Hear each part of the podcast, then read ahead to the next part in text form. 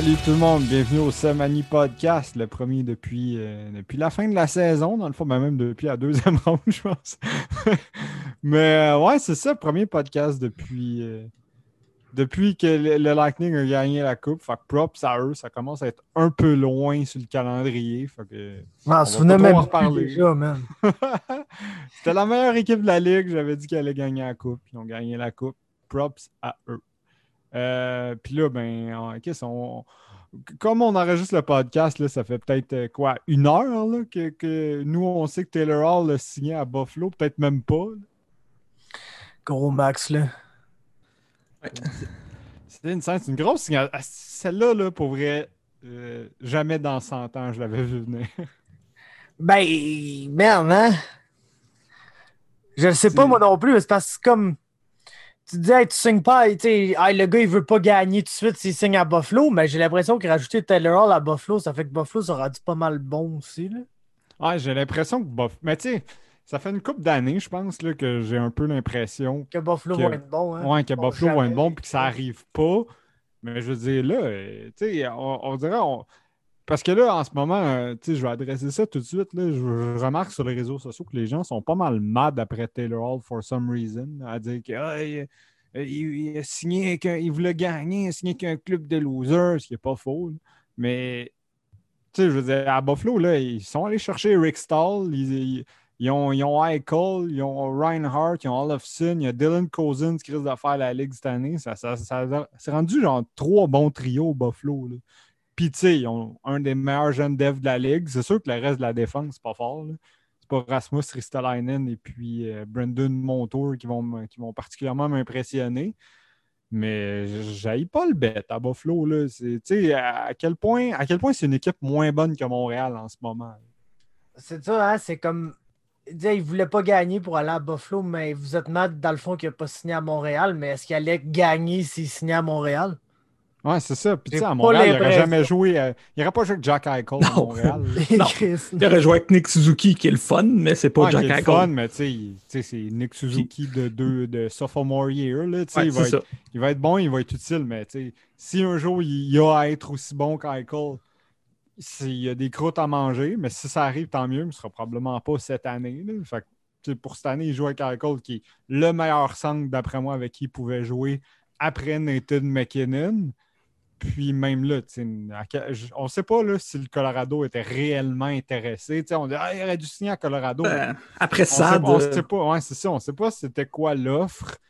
Puis, euh, je sais que McKinnon, il y a quand même un trio euh, assez steady normalement avec Rantanen puis euh, Gabriel Landeskog. Est-ce que le coach, son intention, c'était de garder le même trio puis que l'idée, ça été de faire jouer Hall avec, Kadri puis admettons euh, Burakovsky ou Donskoy? Ce qui aurait été un, solide trio, mais entre Kadri puis Jack Eichel, pour moi, c'est assez, facile de choisir.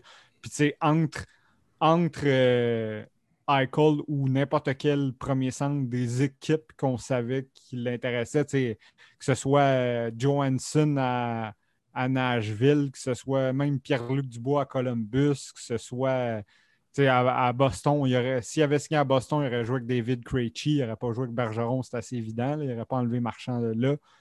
C'est tous des centres qui, pour moi, n'arrivent pas pour l'instant euh, très haut. À part, tu sais, Dubois, je pense que c'est c'est celui qui se rapproche le plus d'Eichel, qui est très, très loin.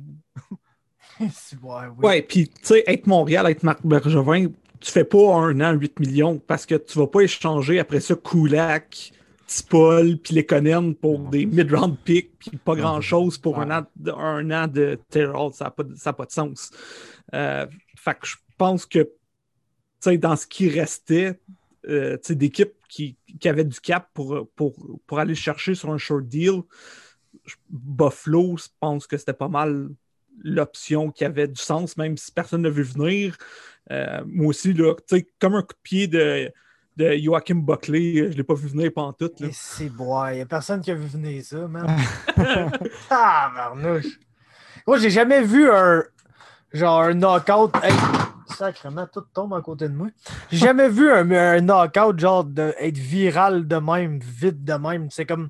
C'est arrivé, puis le commentateur disait déjà, hey, ça, ça va être un tweet viral. Puis, genre, une demi-heure plus tard, il annonçait que c'était genre le tweet le plus aimé de l'histoire de l'UFC, genre. Ouais, non, c'est ça, mais aussitôt que c'est arrivé, là, t'étais comme, oh, là, là, ils ont quelque chose de spécial. là. Ah, puis là, je sais même pas si le gars est spécial, mais le knockout, man, c'est comme. C'est un highlight pour la restant de l'humanité. pa- Dans chaque package de début de pay-per-view, pendant que Face de Pain joue, là, tu auras ce knockout-là, man. Mais petite parenthèse, Fab, pour toi, c'est un top 3 knockout ever dans la UFC? Absolument, man. Ok. Absolument. Oh, ouais, il faut, il faut. Mais euh, ouais, c'est ça. Que euh, tout ça pour dire que moi, je suis quand même content. Je suis content pour les Sables de Buffalo. C'est rare que leurs fans ont vraiment quelque chose d'excitant à, à dire. Puis je veux dire, si ça marche pas, oui, il y a un no move clause, mais je veux dire, c'est un contrat qui se flippe très bien au deadline si jamais ça se passe pas aussi bien que prévu pour les sabres. Euh, avec son no move clause aussi, s'il décide de l'échanger, il va pouvoir choisir la destination histoire de ne pas se faire flipper au coyote puis de quand même rater les séries. Ouais. Ben non, c'est pas vrai, les faire puis après ça, se Ouais, faire taper genre 68 tirs par match par l'avalanche du Colorado. Ouais. Puis tu sais, il pourrait, dans un an, on sait pas, j'ai l'impression que tous les joueurs du monde ont les rumors sur la même équipe, là, mais est-ce que dans un an, il pourrait signer pour être le franchise player du Kraken de Seattle? Peut-être, on verra. Mais tu sais, j'écoutais euh, TSN euh, ven- ben, vendredi au, euh, au Agent Frenzy, puis tu sais, euh, voyons, au Dog, il disait quelque chose d'intéressant. Jeff O'Neill, c'est rare qu'il dise des affaires intéressantes, Jeff O'Neill, mais là-dessus, je pense qu'il avait raison. Tu sais, peut-être qu'au- peut-être qu'aussi qu'il voulait se rapprocher de la maison. C'est un gars de Toronto. Qu'est-ce qui est proche de Toronto? Buffalo. Triste Buffalo comme ville, man. Ouais, mais Ouais, tu t'en fous quand tu fais 500 millions. euh, Une raide d'hélicoptère, une demi-heure, merci, bonsoir, t'es arrivé. Là. Ouais, ouais. Non, Euh, c'est triste sûr. comme ville pareil. Ouais, c'est pas, c'est pas le premier endroit où tu vas aller jouer généralement à Buffalo, mais en tout cas, j'ai hâte d'avoir, j'ai hâte d'avoir le fit. Moi, aussitôt qu'il a signé, j'ai euh, la, pre- la première chose qui m'a popé dans la tête, c'est de faire la connexion. Breaking news Oh, vas-y. Euh, de- du, Tom, euh, du chum euh, David Pagnotta. Told from multiple sources, Colorado was one of the team to pitch Hall a short-term offer, but the AAV was considerably less than the 8 million he got from Buffalo. Bon, ben, tu vois. Ah, qui offrait moins, mais en même temps, c'est correct leur part. S'ils voulaient. À la place, ils ont Brandon Sad, puis ils ont... ça a été une bonne transaction, je pense, de leur part. Brandon Sad, c'est plus le, le Sad que c'était il y a cinq ans, mais c'est mieux que Nikita Zadorov, très certainement. C'est c'est fou, ça veut dire que Chicago a essentiellement échangé euh, Artemi Panarin Panarin pour Zadorov, hein? C'est- dans le fond, là. Puis Ah, whatever, quand tu penses comme ça. C'est quoi le. Tu sais, qu- quand on repense, c'est quoi le, le legacy de Stan Bowman? Tu sais, je veux dire, mettons, en- tu sais, oui, des Coupes Stanley, là, mais je veux dire, c'est quoi le legacy de choses que c'est pas ses prédécesseurs qui ont fait? genre? Il me semble que c'est pas. Ben- c'est un peu triste. Ben, je pense à Legacy, ça va, ça va avoir été d'avoir été ben trop loyal aux, aux personnes qui ont fait ga- aux gars qui ont fait Ouais. gagner ses coupes, puis probablement d'avoir peut-être trop écouté Taze, puis Oh, il a beaucoup trop écouté. Puis, ben Particulièrement, tu sais, sur le, le Panarin move. là. Ouais, c'est ça. tu sais, on... Tave, Tave, c'est parce qu'il trouvait que ses alliés étaient plus à la hauteur. Là, il, Mais- il y avait une bonne chimie avec Sad, mais d'aller changer Panarin pour Sad, ça a été, ça a été une très, très grosse erreur. Mais je dis même, tu sais, il, il me semble qu'il y a eu beaucoup de transactions que, Ouais. que, Mais- que Chicago n'ont pas, pas paru particulièrement bien. L'échange pour aller chercher. Bon, c'est vrai qu'il y a une tangente qui est euh, rapatrier des anciens, là, mais je veux dire, l'échange pour Andrew Shaw, l'échange pour. euh, bon, quand ils ont chipé à Yalmarson, ils ont probablement poursu ce qu'ils auraient dû recevoir pour Niklas Yalmarson. Euh, Dylan Strom, ça a bien paru un an, mais pour moi, c'est clair que Nick Schmaltz c'est un meilleur joueur que Dylan Strom en ce moment. Et puis il y en a eu d'autres. Il y a eu plusieurs transactions louches. là. Il est allé C'est-à-dire, on renforce la défense. Puis ses moves de défense, c'est de donner quelque chose comme 12 millions combinés à Oli Mata, puis Calvin DeHaan, puis je sais plus qui d'autre. Ouais, mais on dirait que la trade de Panarin, ça a comme mis fin euh, aux Blackhawks, genre. ouais, ça a c'était comme-. C'était c'était la dynastie des Blackhawks, puis là, ils ont échangé Panarin, puis là, automatiquement, on s'est mis à se dire, wow, bon, ben, C'est une équipe qui commence sa reconstruction. là. C'était à la fin des beaux jours. Puis on a hâte de voir la prochaine vague de Blackhawks qui vont gagner, mais ça ne sera pas tout de suite. Qui- c'est ça. Puis si tu veux, Alex, tu veux- veux-tu parler de l'article d'aujourd'hui? Ouais, c'est vrai de ça à je quel point ils sont pas down? Ben, c'est ça, là, ce qui est ironique, c'est que Stan Bowman décide de plus écouter euh, son core, puis là, le core est en bourgeois le vert. Fait que euh, Mark Lazarus, qui est le, le- le- pas mal le gros correspondant de The Athletic à Chicago, le gars a des contacts là, avec les Blackhawks euh, d'en haut en bas, euh, l'organisation, a sorti une pièce cette année, cette année, aujourd'hui. Euh, puis c'est probablement. C'est encore pro- plus récent. Ouais, c'est encore plus récent. C'est, probable vraiment Taze, euh, Seabrook, tout ce monde-là qui ont été directement voir Lazarus pour dire qu'il n'était pas down du tout euh, avec le rebuild que, qui que, que Stan Bowman semble vouloir faire, puis qui sont vraiment pas down qu'il a laissé partir euh, Corey Crawford, entre autres. Là. Euh, pff, écoute, euh, J'imagine que quand tu te fais écouter toute ta vie, tu te dis que tu vas aller parler, mais je veux dire, Corey Crawford, il, est- il est parti. Là, tu sais.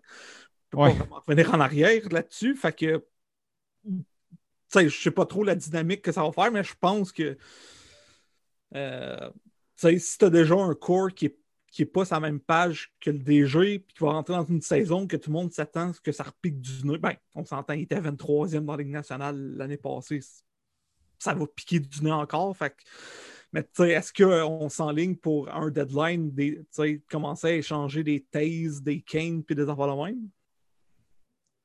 Non, ben, tu sais, je pense pas que les Blackhawks puissent possiblement échanger ces deux gars-là, probablement parce que moi, en tout cas, je, sais pas. Moi, j'ai l'impression que Kane, s'il était échangé, ben, déjà, pas en ce moment parce qu'il y a personne n'a d'argent. À part Jean Columbus qui ont clairé euh, 8 milliards de dollars pour aller chercher personne. Ouais, Mais, euh, tu sais, Jonathan Taves, je pense pas que c'est un contrat qui s'échange. je pense Je pense, pas que quelqu'un en ce moment voudrait Jonathan Taves à 10 Et- millions et demi. là. Signé penserais jusqu'à encore au moins 4 ans, je pense, d'après moi, qui est signé. Ouais. Je- J'ai pas le thème exact, mais ça achève pas son contrat. là. Oui, il y a eu une petite résurgence là, depuis un an ou deux. Taves, il y avait une petite baisse, je trouve, dans sa, dans sa production, puis ça a remonté depuis, mais jamais au point de, de justifier un contrat de 10 millions et demi. Mais tu sais, Euh, ça d'ailleurs, tu sais, tant Oh, vas-y. Les Blackhawks sont bons pour être pris avec des contrats. hein. Ouais, c'est leur gimmick. Comme, Ouais, leur gimmick, c'est de donner des longs contrats à des gars pour les remercier de la coupe. là,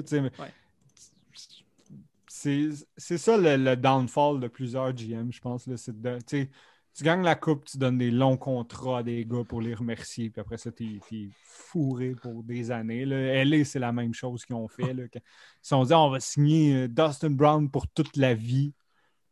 Quand il avait déjà commencé à ralentir, puis même le, contrat de Quick, puis, tu sais, même le contrat de Kopitar est un peu louche, là, même si c'est beaucoup mieux que, que, que Dustin Brown. Puis, euh, Quand tu puis checkes Jonathan Cook, même le contrat de Doughty, il, va mal paraître. là. Ça, va Ah être, ouais, ça va être atroce, ouais. ce contrat-là. là. Déjà en ce moment, là, Doughty, euh, depuis, un, depuis deux ans, mais surtout un an, là, cette année, en tout cas, je me fais tout le temps accuser là, de, de trop bâcher Doughty et d'être un hater et tout, mais tu sais, Doughty, la dernière saison, il n'y a personne qui peut me convaincre, ne serait-ce que c'est un défenseur top 2 sur une équipe de la Ligue nationale s'il ne s'appelle pas Drew Doughty. Puis c'est pas parce que le talent n'est plus là, c'est juste parce que Chris, il est lâche. là. C'est tout. Là. Le- tu sais, Ouais. Parlant de ne pas être down avec un rebuild, Drew Doughty est absolument pas down avec le Ah rebuild. Puis en bon, puis, en bon leader qu'il est, il a décidé de ne pas aider. Fait que, si, si un là, les Kings ont le meilleur prospect. On pourra parler du draft. Ils ont, le, ils ont le meilleur prospect pool de la NHL, puis ils viennent d'acheter Quinton Byfield. Ça va être solide tantôt, les Kings. Puis je ne serais pas surpris que quand on va tous penser que Doughty est fini, il va ressurgir juste parce que ça va recommencer à y tenter, parce qu'il va se dire que là, son équipe est, est worthy de, de se forcer le cul. là. Mais en ce moment, Drew Doughty, c'est probablement. Je veux pas exagérer, mais attends, on ne mettra pas le pire, mais tu sais, c'est un des top 10 leaders de la Ligue nationale présentement, là, de la façon qu'il se contre-calisse de son propre club. Tu sais, s'il s'appelait euh, Drewev, euh, Dautiev, puis il venait de Chebalayinsk en Russie, là, tout le monde voudrait qu'il retourne en KHL.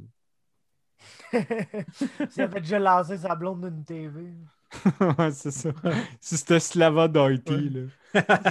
Ça serait Slava. fait son affaire. là. Slava Doughty, man, get the fuck out of here. Get the fuck out of here.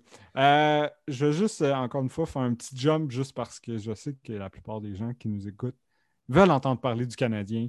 Puis euh, le Canadien a fait une signature mineure qu'ils nous ont fait. euh, pas une signature mineure, mais on fait un move, euh, une acquisition, somme toute, relativement mineure qu'on essaie de nous faire passer pour quelque chose d'immense. Fait que euh, parlons de Josh Anderson. Écoute, à- quand ils ont signé Josh Anderson, c'est-à-dire David Clarkson, euh, j'ai, euh, c'est à ce moment-là que j'ai compris que Taylor Hall n'allait pas jouer à Montréal. là. Non, c'est ça, on a vu que. Je pense que. Tu sais, je sais pas si vous écoutez des fois le 91-9, là, mais il y a un tape qui s'amuse souvent à passer, que c'est juste genre une seconde de Claude Julien qui dit On s'est grossi. Ben, je pense qu'on s'est grossi, c'était exactement l'objectif C'était ça le Ouais. move. là. de Bergevin. Là, c'est lui, lui il a regardé le Lightning de Tampa Bay gagner la coupe avec cinq des six premiers pointeurs en bas de six pieds, puis il s'est dit c'est ça qui nous manque, des gros joueurs. En fait, le problème, c'est qu'il n'a pas regardé le Lightning. Il a regardé, il a regardé les Stars, puis il a fait c'est ça que je veux. En fait, moi, je, en fait, je vais aller plus loin. là. J'ai l'impression que le modèle. si, tu- si tu me disais sur quelle équipe est-ce que Bergevin se modèle, c'est les Islanders de New York? Ah, 100%. C'est vraiment 100%. l'impression que j'ai. là. Tu sais, Ouais, de dire 100%. le club qui fait beaucoup avec pas beaucoup dans la ligue, c'est les Islanders de New York. Puis il s'est dit, c'est quoi qu'ils font? Ils jouent une grosse game in your face avec quand même la rapidité. Puis tu sais, juste jouer intelligent, protéger le gardien. Puis c'est. On- ils n'ont pas vraiment de superstar. On n'a pas vraiment de superstar. C'est ce style-là qu'il faut jouer. J'ai vraiment. Puis tu sais, ce qui n'est pas nécessairement la chose la plus stupide dans le sens que les Islanders sont rendus en finale de conférence. C'est juste plate en esti. c'est vraiment un style plate. Puis, tu sais, Josh Anderson, c'est pas un gars qui va rajouter beaucoup d'excitation, je pense. Mais il va rajouter de l'excitation, tu sais, en termes de sûrement mise en échec si va son épaule battre, est bien genre, remise. il va se battre des fois. Le monde va Ouais, mais, tu sais, il va. Ju- Tu sais, mettons, euh, sur un côté positif, là, si on veut voir ça, c'est positivement first, là, Josh Anderson, si son épaule est à 100% puis que ça se passe bien, va être un des joueurs les plus appréciés du Canadien. Par le, Ah oui. tu sais, par le style qu'il joue, c'est un style que les fans du Canadien affectionnent particulièrement. C'est le- tu sais, un style un peu à la Brandon Gallagher, mais en. Ben, non, pas vraiment comme Gallagher, parce qu'il est moins souvent devant le Shaw, filet. man. Ouais, c'est Non, direct non. ça. Ouais, Ben. non. Moi, moi, honnêtement, la comparaison que je ferais pour un. un- Tom Wilson. C'est ça que je pense aussi qu'ils ont vu. euh, Ouais. Qu'ils ont espéré voir là, en Anderson. Moi, je vois des grosses comparaisons entre euh, Josh Anderson puis les, les années euh, pas blessées de Nathan Horton où il jouait pour Claude Julien. Ah ouais. je pense que bon c'est le point. style qu'ils veulent qu'ils jouent, c'est-à-dire que Nathan Horton jouait pour les Panthers, un style vraiment in your face, plus un marqueur de but qui font ça au net. Puis il a commencé à avoir des blessures, puis il a été échangé à, au, au Bruins.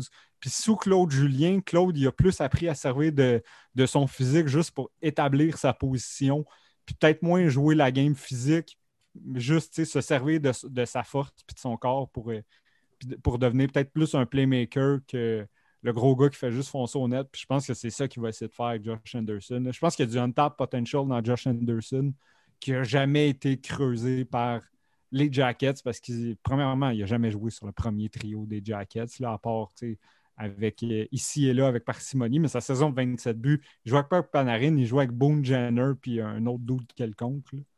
Probablement genre Alexander Venberg au centre, quelque chose de même. Dans le temps qu'il était bon, genre. Dans le Ouais, temps que que était pas tard. C'est ça, c'est sûr qu'il va jouer avec un meilleur centre. Tu sais, je pense Ouais. qu'on s'entend que, que ce soit. Ouais, c'est ça. Given Dano le fait Suzuki- qu'il ne jouait pas avec Dubois et ou Panarin la grande Mais- majorité du temps. là. Mais on s'entend que, que ça a pas mal plus de chances d'être David Clarkson, même si euh, euh, Anderson a un meilleur coup de patin que David Clarkson. Ouais, ouais, c'est ça. Euh, sais, Non, euh, ça- ça- moi aussi, la comparaison avec Clarkson est tellement facile à faire que ça. Ça fait presque peur. Genre, Plus de chances un d'être gars qui signe à long terme, qui revient d'une blessure Ah ouais. là, qui peut être débilitante. Parce- mais je pense que ça sera pas une catastrophe. Je pense que tu sais, l'an 1, 2, C'est ça. 3, Ça va dépendre de va. sa santé. Là. Si, si, mettons, il est vraiment en bonne santé, je pense qu'on peut avoir trop. Je pense qu'on peut aller chercher trois grosses années de Josh. Ben, tu sais, grosses années. Faut, faut... Tu sais, pour moi, des grosses années de Josh Anderson, c'est comme 20, 20 buts, 55 points, mettons. Ce qui serait plus que son plus haut total en carrière. Ouais, c'est ça. Ouais, exact. Mais tu sais, il, y avait...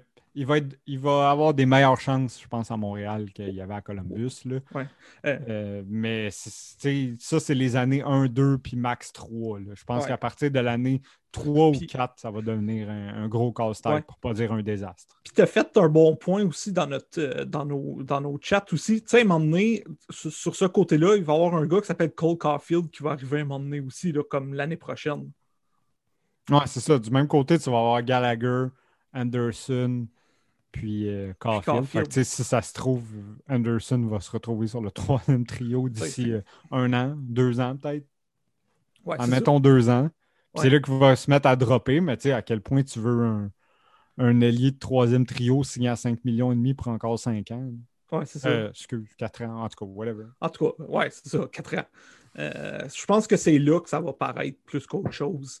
Euh, C'est un contrat de peur. hein. C'est un, c'est un Oui. contrat qui me fait peur, qui, tu sais, qui est un bon joueur, mais à qui ils sont allés donner un contrat beaucoup trop long. Là. C'est, tu sais, moi, ça m'a fait rire quand il a dit que le Canadien avait aussi offert un. Que, que lui avait dit au Canadien ouais. qu'il était prêt à prendre un an. ouais. Mais je comprends qu'après ça, ça l'aurait reconduit à l'autonomie complète, mais j'aurais quand même fait ça, je pense. Moi aussi. Avec Josh Anderson, Voyons. On va On commencer par voir de quoi tu as l'air, là, voir si ton épaule se passe bien puis tout. Après ça, on verra. Ouais, parce que l'argument que j'ai vu, c'est le Canadien utilise un market inefficiency. Il n'y en a pas des gars de même comme Tom Wilson, blablabla. Mais justement, quand tu prends un risque, je sais pas, moi, je suis une personne qui est quand même risk-averse dans la vie. Tu sais, pas une personne qui aime ça prendre des risques pour le fun de prendre des risques. Fait que, Mhm. tu sais, je l'aurais pris là, un an. Mais en même temps, Taylor Hall, j'aurais pas fait un an. Tu vois comment. Mais tu sais, c'est pas les mêmes circonstances pendant c'est là, ça. mais.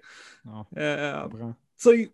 Mais, le market inefficiency, là, ça me fait Mais rire parce que, tu sais, que- quels, quels alliés ont exactement son style? là? Les plus proches, c'est quoi? C'est Tom Wilson, Ouais, probablement. euh, tu sais, des, des gars comme euh, Ben, c'est ça, Nathan Wayne Horton. Simmons, des Ouais. gars de même. Mais- C'est pas toutes les équipes qui gagnent la coupe qui ont un gars de même. là. Non, c'est ça.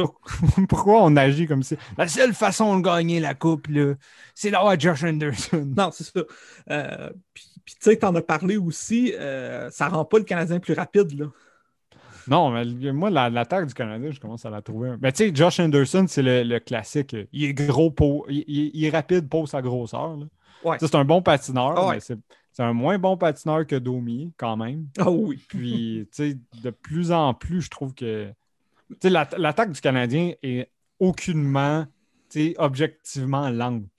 Mhm. Mais dans le contexte où, déjà en partant, la défense est d'une lenteur atroce, on n'a pas encore abordé Joel Edmondson, ça va me faire plaisir d'en parler. Ah, tabarnak. ouais, c'est ça. Mais c'est ça, mais l'attaque du Canadien, je trouve, est de moins en moins rapide. Puis je ne sais pas à quel point. Dans une ligue qui est de plus en plus rapide, Ouais. parce que tu sais, des- des- tout- toutes les bonnes équipes ont au moins un ou deux attaquants talentueux avec du blazing speed, là, qui peut laisser tout le monde derrière. là. Puis Montréal, tu sais, on dit euh, Paul Byron, ouais, mais justement, Paul Byron, il va, il va dépasser tout le monde puis tirer en plein en bande. Ouais, genre, oublié à POC, man. Genre. Mais je pense que ça va demander un, chan- un- un- un changement de, Le style. de style, mais je me demande si, tu sais, Claude Julien, justement, il n'utilisait pas un style différent, parce qu'il y avait une jeune équipe, puis que là, il va retourner à un style qu'il avait dans ses années à Boston. Quand il y avait des joueurs comme Nathan Horton, euh, McQuaid, tout ce monde-là, parce que je veux, pas, je parle pas du même talent, mais l'équipe du Canadien, je, pensais à ça, commence à ressembler un peu bâti de la même façon que Boston était bâti quand lui était là? Je parle pas de talent égal, mais je parle de la formation de l'équipe. sais. Ouais. Fait que je me demande si ça va pas retourner à un style que, que Claude Julien peut-être connaît plus. Moi, je pense que le Canadien va, beaucoup plus forechecker puis cycler la POC en, en zone offensive. Là. Ouais, ben, ça, va être un style plus, je pense, similaire aux Bruins. Ouais, c'est de dire, euh, sans aller, parce que tu sais, les, les Bruins non plus, ben le Pasternak, là, mais je veux dire, tu sais, le, le- le style classique des Bruins depuis une dizaine d'années, c'est vraiment de en, en tout cas, c'est un anglicisme, là, mais prendre soin de la rondelle. Ouais, c'est ça. C'est-à-dire, tu sais, sans aller nécessairement vite, je pense pas que le Canadien, sous Claude Julien, va se mettre à jouer un style de dump and. Ça, Non, je pense qu'on peut oublier ça. Non. Ça va contre tout ce que Claude Julien fait depuis qu'il est coach en Ligue nationale. C'est ça. C'est pas Michel Mais, au lieu d'être l'équipe qui fait un, un quick breakout, puis tu sais, de swarm la puck, puis d'essayer de, de dépasser tout le monde, je peux voir une équipe qui, par sa, par sa cohérence en zone neutre, va, va réussir à rentrer en, en zone offensive, mais sans beaucoup de vitesse, parce que de toute façon, ils n'ont pas les joueurs pour aller chercher. Oui, Drouin patine bien, euh, Dano patine bien, ces gars-là, mais pas assez pour dire que, à part si l'autre base, c'est un Marlboro ou Yachiki ou de quoi même, il ne va pas les brûler. Mm. C'est pas un gars qui va, qui va slice deux défenseurs puis aller les dépasser comme le Canadien a déjà eu en d'autres joueurs. là. Comme tu sais, la majorité des bonnes équipes en ont au moins un parce que ça aide. Ouais. C'est juste ça qui me fait peur un peu pour le Canadien parce que tu on s'entend que c'est pas leur défense qui va, qui va faire bouger la POC. là. Non, mais puis tu arrives exactement au problème que je vois dans ce système-là, c'est que tu as besoin de la D pour avoir un jeu de transition en zone neutre. Puis, tu sais, je regarde la défense du Canadien, qui, qui peut bien faire, tu sais, comme une bonne première passe. T'en as un. T'en as, ben, t'en as Ah, deux. il y en a un. Ben, t'en as un que tu sais, puis potentiellement deux. T'as Jeff Petrie, puis t'as apparemment Alexander Romanov. Ouais, mais moi, tu sais, pour l'instant, je miserais plus sur Brett Kulak. là. Ouais, aussi. Moi aussi. Je pense que Kulak est plus capable de faire la première passe que n'importe qui à part Petrie. Puis euh, Romanov, on va espérer. Là, mais de, de ce que j'ai entendu d'Alex Romanov, c'est pas mal sa force. Là. Ouais, c'est Le, ça. le- le breakout puis la première passe. C'est potentiellement trois, comme tu dis. Puis tu sais, on, tu sais, on, on parle. Faut- faut- chez Weber, il est quand même capable de faire des belles passes. Là, Oh oui. pas- il est juste pas rapide. Là. Non, Mais moi, c'est la rapidité de la défense qui me fait peur. Puis le fait que, tu sais, si tu forecheck là, Ah! contre le Canadien, on Oh. s'entend-tu que tu vas forecheck à gauche? Ah. Oh. Hey, la, la défense du Canadien à gauche, je sais pas s'il y a une équipe qui est pire que ça à part les Rangers. Écoute, Tu ça peux- fait ah, en surtout-. Genre, le Ouais. meilleur défenseur à gauche du Canadien Romanov. qu'on sait, là, Ah, Donc, c'est ouais. Ben Chariot. moi, c'est Kulak. là. Ouais, c'est hein. Puis tu sais, c'est lui qui va jouer sur sa troisième paire. là. Ouais. Ouais. Ils vont le mettre à la troisième parce que ah, mais là, Joel Edmondson puis Ben Sharrott. Ben Sharrott, tu sais, qui a eu une séquence d'à peu près 20 matchs où il a eu l'air décent, là, sans plus, qu'il a eu l'air correct, là, un bon petit En def. série, il n'a pas été mauvais. Ouais, mais ben, ça fait partie de sa séquence de 20 matchs. Ah, OK. à jouer genre tout son temps avec Shea Weber, Thomas Tatar, Phil Dano puis Brendan Gallagher qui te l'ont shelter que le ouais. tabarnak. Que genre Phil Dano, c'est l'équivalent d'avoir trois défenseurs sur la glace, ben plus un attaquant. Puis genre là, soudainement, genre, on sert du fait que Charrot a semi-bien paru pendant un certain temps pour dire que Joel Edmondson va faire pareil. C'est n'importe quoi. Là. Ben, c'est ça qui m'énerve à là, Montréal des tu fois. l'as comme septième def, puis t'es comme, ouais, on n'a pas le meilleur septième def. Non, mais c'est que, tu sais, des fois, justement, vous dites que c'est Kulak le meilleur défenseur gaucher. J'ai tendance à être d'accord, mais le gars qui va être utilisé comme le meilleur défenseur gaucher, ça reste Ben Sherrod. Sherrod. Ah oui. Est totalement, pas ouais, c'est ça. capable de jouer les minutes qu'ils vont lui donner. Là. Ben Ah non, non, c'est Même ça. chez Weber est plus capable de jouer ses minutes, selon moi. Fait que, euh, imagine que Matt Sherrod n'est pas capable à côté de lui. Là. Parce que Non, non, non, est, comme superstar level à côté de Sherrod. Non, c'est ça. Faut, faut, faut Ouais. comme t'expo- faut, faut t'espérer que genre Romanov soit pratiquement un All-Star, mais je vois pas Claude Julien truster un Russe première année dans la Ligue nationale. tu sais. Ouais, c'est ça. Mais moi, c'est parce que je pense que ce qui va arriver, là, c'est que Edmondson va survivre.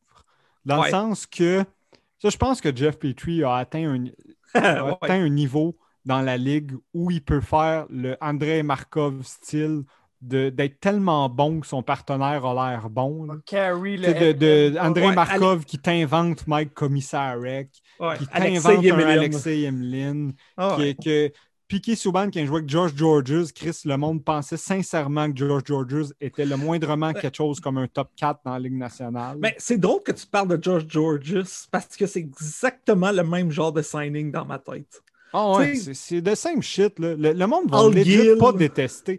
Genre, le monde aime Charrot parce que Ouais. Weber puis le premier trio te l'ont bien fait paraître. Puis je pense qu'Edmondson va être capable de, de juste être juste, juste, juste assez bon pour que Jeff Petrie réussisse à te le faire paraître pour un bon gars défensif parce que, je veux dire, y a-tu de quoi de plus hockey que si le gars est pas bon en attaque, qu'il n'a pas une bonne première passe, on se dit, ah, il est bon défensivement. C'est Ouais. pour ça qu'il est là, même si quand tu le regardes, il est probablement à chier défensivement, mais on se Ouais. dit, il existe. Fait que sûrement qu'il est bon défensivement. Il est parce bon est défensivement parce qu'il est en zone défensive. Puis- parce que s'il avance trop loin, man, il n'est pas capable de forecheck à temps. Ah ouais, c'est Ouais. ça. Un bon défenseur défensif pour beaucoup de fans, malheureusement, c'est un gars qui, qui reste devant son net. là. Tu sais, qui Il va pas reprendre la rondelle.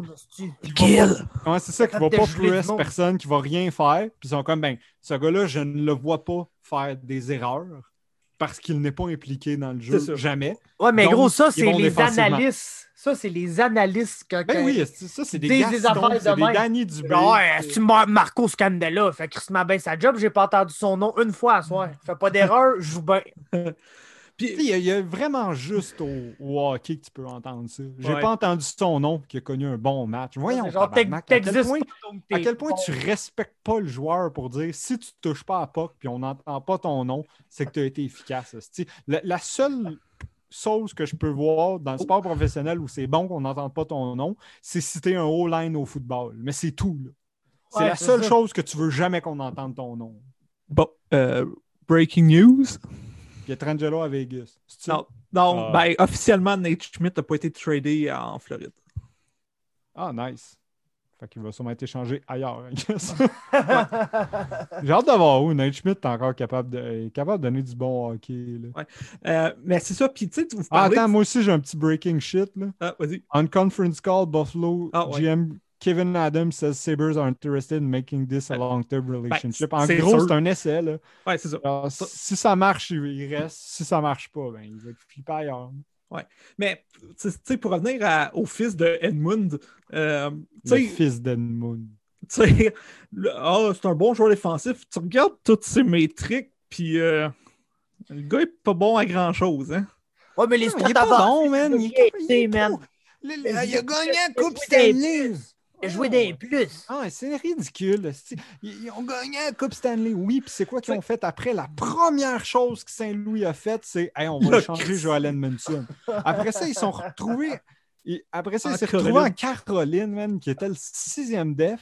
Puis Là, il y a eu deux blessés, fait qu'il s'est retourné quatrième. Puis le monde, c'est comme, il jouait sur le top 4 en Caroline. Oui, mais c'était pas par choix.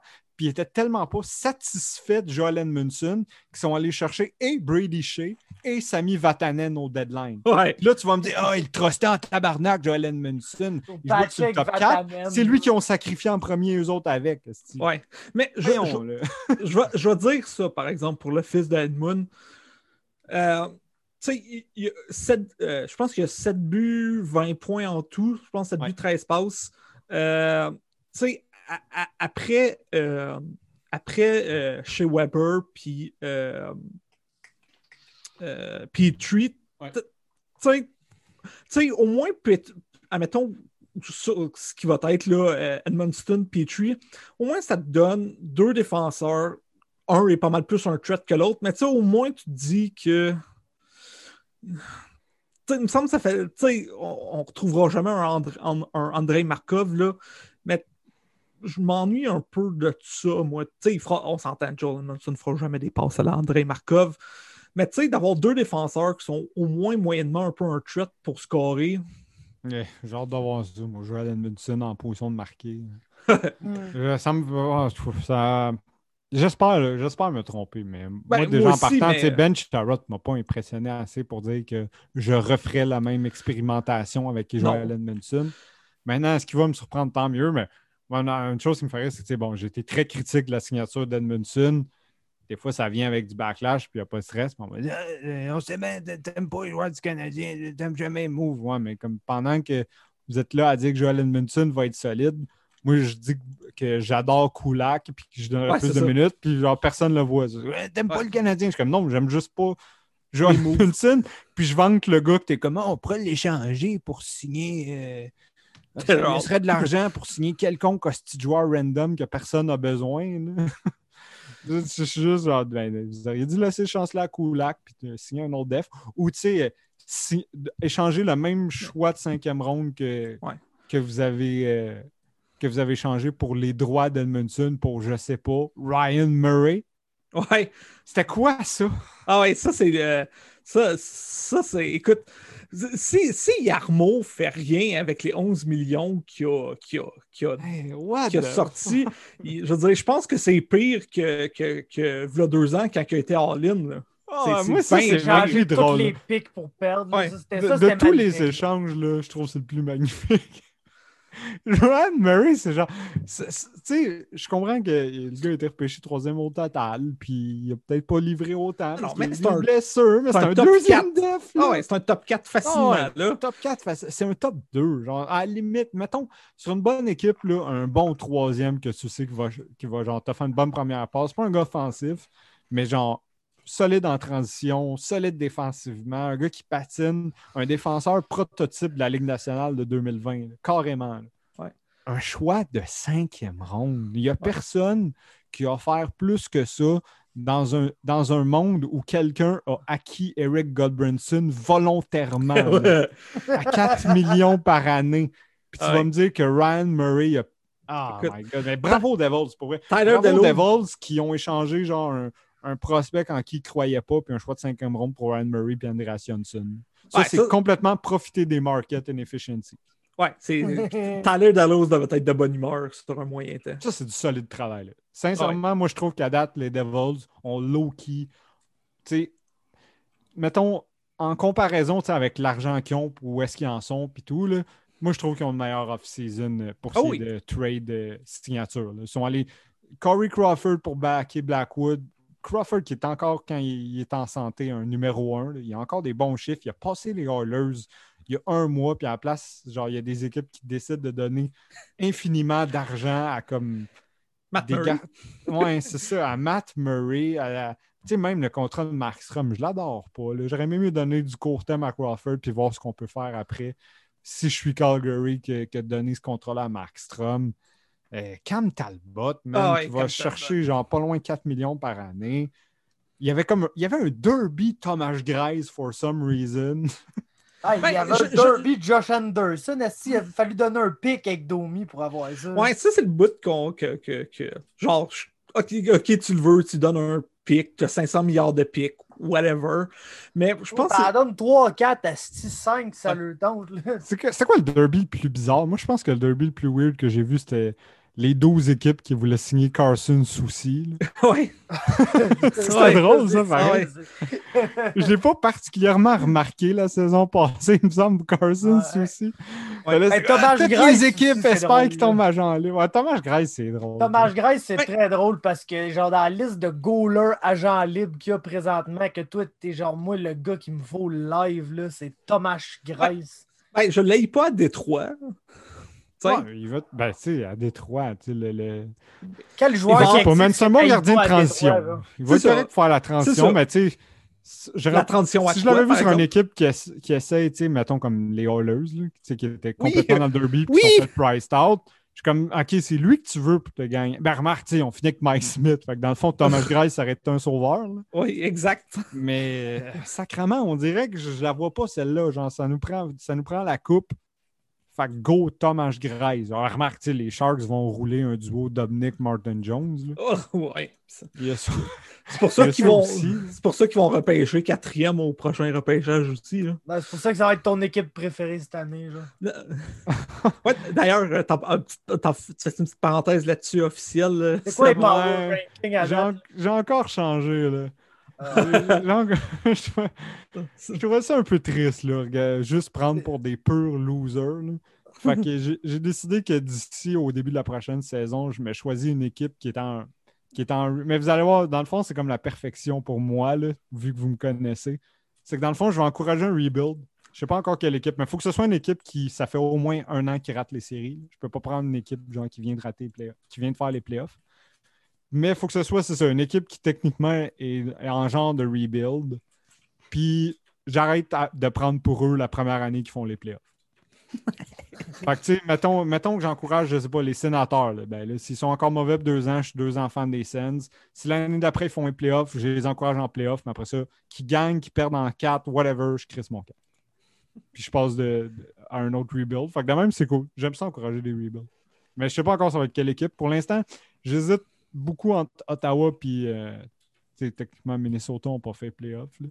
Puis j'aime, ce que Bill Guérin fait. Là. Et Lui, c'est un, un GM là, qui a décidé de faire son équipe rapidement, c'est lui. là.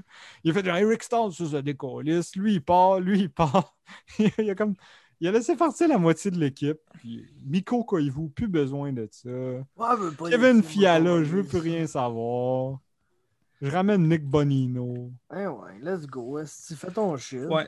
Euh, juste pour finir, le Kevin Anderson, Ouais. euh, Max Domi Attends, à Josh Anderson? euh, Josh Anderson. C'est qui Kevin Anderson? Hein? C'est pas le joueur, euh, su- Ouais. c'est le joueur sud- sud-africain Ouais. de tennis là, de Ouais. 6 pieds 1000. là. Ouais. Mais, bon, pour Josh Anderson. Mais Max Domi à Columbus, on pense que ça va donner quoi? Moi, euh, Ouais, je pense va que Domi, ça va donner une bonne saison. là, le, cla- le- le classique qu'on a vu de Max Domi. Une bonne année, puis après ça, on verra. Ouais, c'est ça. Moi, je pense que ça, un chip, tu sais, Max Domi avec un chip sur, un- sur son shoulder, ça va être, ça va Il est être bon, bon. Max Domi. Moi, j'aime mieux Max ça. Domi que Josh Anderson. Ben, moi aussi. Ben Tu oui. sais, je l'ai pas mal. là, la saison passée, on l'a critiqué, Max Domi, mais il... je pense que c'est un joueur de hockey, il patine. OK, défensivement, ça vaut rien. là. Mais pour le reste, là, Ben, il, y a du chien puis tout. puis C'est ça. il était plus motivé, puis ça marchait plus à Montréal, puis je comprends, mais pour moi, c'est en tout point un meilleur joueur que Josh Oui. Anderson. Ouais, j'ai j'ai hâte de voir avec Tortorella. Moi, c'est Ouais. sûr que ça va être intéressant. C'est sûr que ça va donner des Ah bons. ouais, c'est sûr, ça va donner des bons bits. Mais je pense que Tortorella a atteint un point où, tu sais, je pense que Tortorella, il est dur, mais jusqu'à un certain point, il est quand même. Si t'es pas un gardien, il est fair. là. Non, c'est ça. Dans le sens Puis- que, tu sais, l'année passée, quand il- en playoff, ben en playoff, en genre de, en genre de playoff, là, euh, Ouais. dans le play-in contre Toronto, quand il a engueulé Dubois, puis que Dubois, il a répondu, là. Ah ouais. tu voyais Dubois il hurler après, puis j'étais comme, oh mon Dieu. Mais non, c'est ça qu'il voulait. C'était C'est parfait, ça, il a réveillé exact- son C'est ça, exact. Fait que, tu sais, je sais pas ce que ça va. Mais tu sais, Domi a l'air d'une personnalité un peu genre, il boude, là. Tu sais, genre, Ouais. tout va bien jusqu'à temps que ça aille plus bien, puis là, il te boude. Mais qu'est-ce que la ligne de centre, moi, Dubois, Domi, puis euh, Koivu m'intéresse. Ouais, c'est pas, c'est pas vilain. Définitivement une ligne de centre qui m'intéresse dans la vie, ça. Ouais. Parce que, parce que tu sais, Dubois, on le sait, c'est un joueur super complet, puis comme une superstar en, en devenir. là. Pour moi, Pierre-Luc Dubois, euh, dans, dans la dernière année, a pris un des plus gros steps dans la Ligue nationale. Passer de tu sais, un bon jeune joueur à comme pas mal un franchise center. là. Ouais. Pas, pas genre le top franchise center de la Ligue, là, mais un franchise center. Puis, euh, tu sais, Do- Domi, on sait ce qu'il peut apporter sur un deuxième trio. Puis, la job le, le- le defensive workload va être pris par Miko Koivu, qui est pas mal d'un gars que tu veux pour prendre ça. là. Ouais. Qui aura plus de rôle offensif. Fait ouais, je- ça, j'avais pas ça. Par contre, tu sais, comme je dis, j'ai hâte de voir ce qu'ils vont. euh, j'ai hâte d'avoir l'argent de Columbus va aller où, s'il va à quelque part. Parce que c'est quand même un peu weird d'avoir. Moi, l'échange Ryan Murray, je le comprends juste pas. là. Puis ils ont échangé, tu sais, Marcus, euh, Marcus Nutivara, en tout cas, je peu importe. Ouais. Ce gars-là, qui jouait sur leur top 6. Ce qui fait que là, maintenant, leur top 4, c'est. Ils ont encore un bon top 4. Là, tu sais, c'est Jones, Wierenski, euh, Savard puis Gavrikov. Mais encore là, Savard aussi serait sur le marché.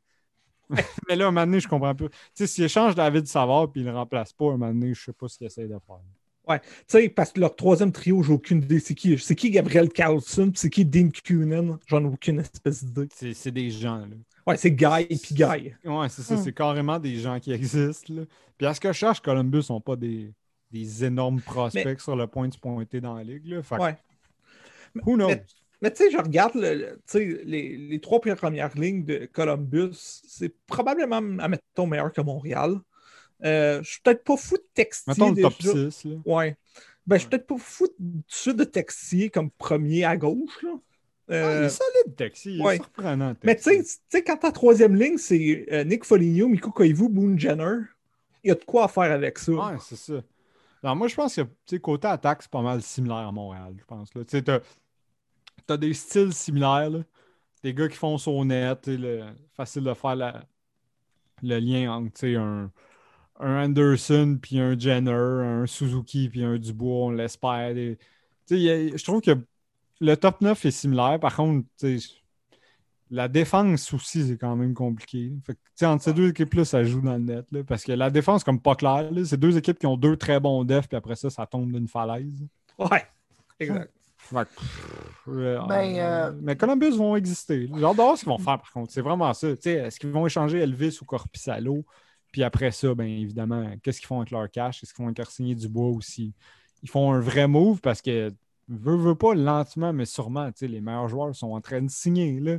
Ouais. Ils sont- Ils sont en train, de, pour l'instant, de se retrouver avec rien de notoire. Ouais, hey, mais euh, une dernière affaire sur Montréal, là. Qu'est-ce que Ouais, tu fais avec, euh, avec genre Mété puis Fleury? Ah, de la. T'es- On n'a jamais trop de def, là, a déjà dit ça. un homme avec des gros pipes. non, c'est ça. Non, c'est ça. va être ça, Euh, je pense. Moi, mais- mettez pour vrai. Mérite de jouer. J'ai hâte de voir. Là, Ouais. mais mettez qui, Moi, je d'ailleurs, le for the Mété record. avant Edmondson. là. Ben, c'est ça que j'allais Ben, dire. aussi. Puis, tu sais, mettez for the record, là, pour ceux que ça peut intéresser, mettez, c'est un analytics darling. Ouais. Genre, il- il- c'est un gars que les stats avancées adorent, là, mais c'est aussi un gars qui n'a pas eu des, des énormes minutes. Fait que, souvent, ça peut aussi, des fois, provoquer des choses qui font pas de sens, là, genre quand les stats avancées disaient que le meilleur dev de la ligue, c'était Pat Workout, des affaires de même. Là. Ah, je pensais que tu allais parler de. Pas Yann Mark, mais voyons.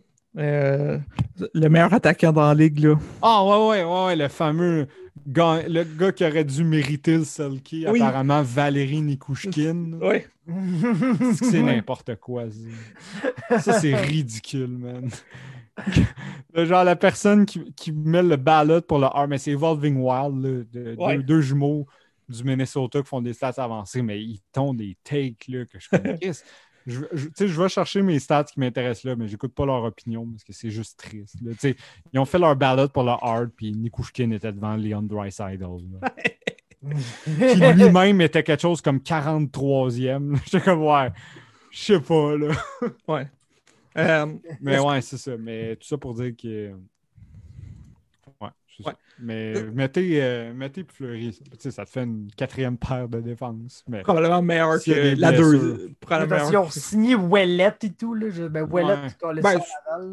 Ouais, c'est ça. Ouais, c'est Wallet- c'est Wallet, le capitaine. c'est- c'est- Exact. C'est- C'est le capitaine capitaine. du Rocket qui peut venir te dépanner. Ouais. Puis faut pas oublier aussi que le Canadien a signé un gars qui, puis qui est capable de défoncer des nez. Toujours le fun. Ah ouais, le, le gars, ouais, c'est vrai. Le gars, des, le gars des Devils. Badox, c'est ça, Ouais, ouais. Baddock. Ce gars-là. Le gars qui avait défoncé, pour ceux qui s'en souviennent, le gars qui avait explosé euh, Nick Deslauriers en début, euh, pas euh, la pré-saison, si l'autre d'avant, euh, qui avait dé- défoncé le nez de, de Nick Deslauriers. Fait que si c'est votre genre de joueur, ben, il va être à Laval là, à protéger On sait pas trop. Ilonen puis tout ce monde-là. Fait que vous diriez que. Je suis en train de regarder les signatures. C'est quoi, mettons, la meilleure signature à date? C'est quoi la pire? Mettons La- juste des agents libres. là. Mettons qu'on qu'on prend juste les agents libres. là. Quoi? Y a-t-il quelque chose qui vous a marqué comme étant soit Euh. vraiment bon ou vraiment? Moi, les contrats de gardien, je les ai pas aimés, mais tu sais, j'ai-tu déjà aimé un contrat de gardien? Fait que je sais pas si ça compte. Là. Mais Euh, des meilleurs contrats, moi, j'ai. euh, bon, là, ça va faire plaisir à Fab. Craig Smith à Boston. Ouais, ça, Craig là. Smith à Oui. Boston. Ben oui. Oui. 3,1 millions par année pendant trois ans pour un, gars qui était arguably un très bon joueur de deuxième trio, mettons. Ouais. Puis qui fit exactement ce que, que Ouais, c'est qui ça. fit exactement ce que Boston veut faire. Ah ouais, ouais, super smart. tu sais, Pas hyper rapide, mais rapide. Pas hyper physique, mais qui a pas peur. Pas... Le, le gars all around, le, le Broom de Boston. C'est ça. Carrément ça. hein.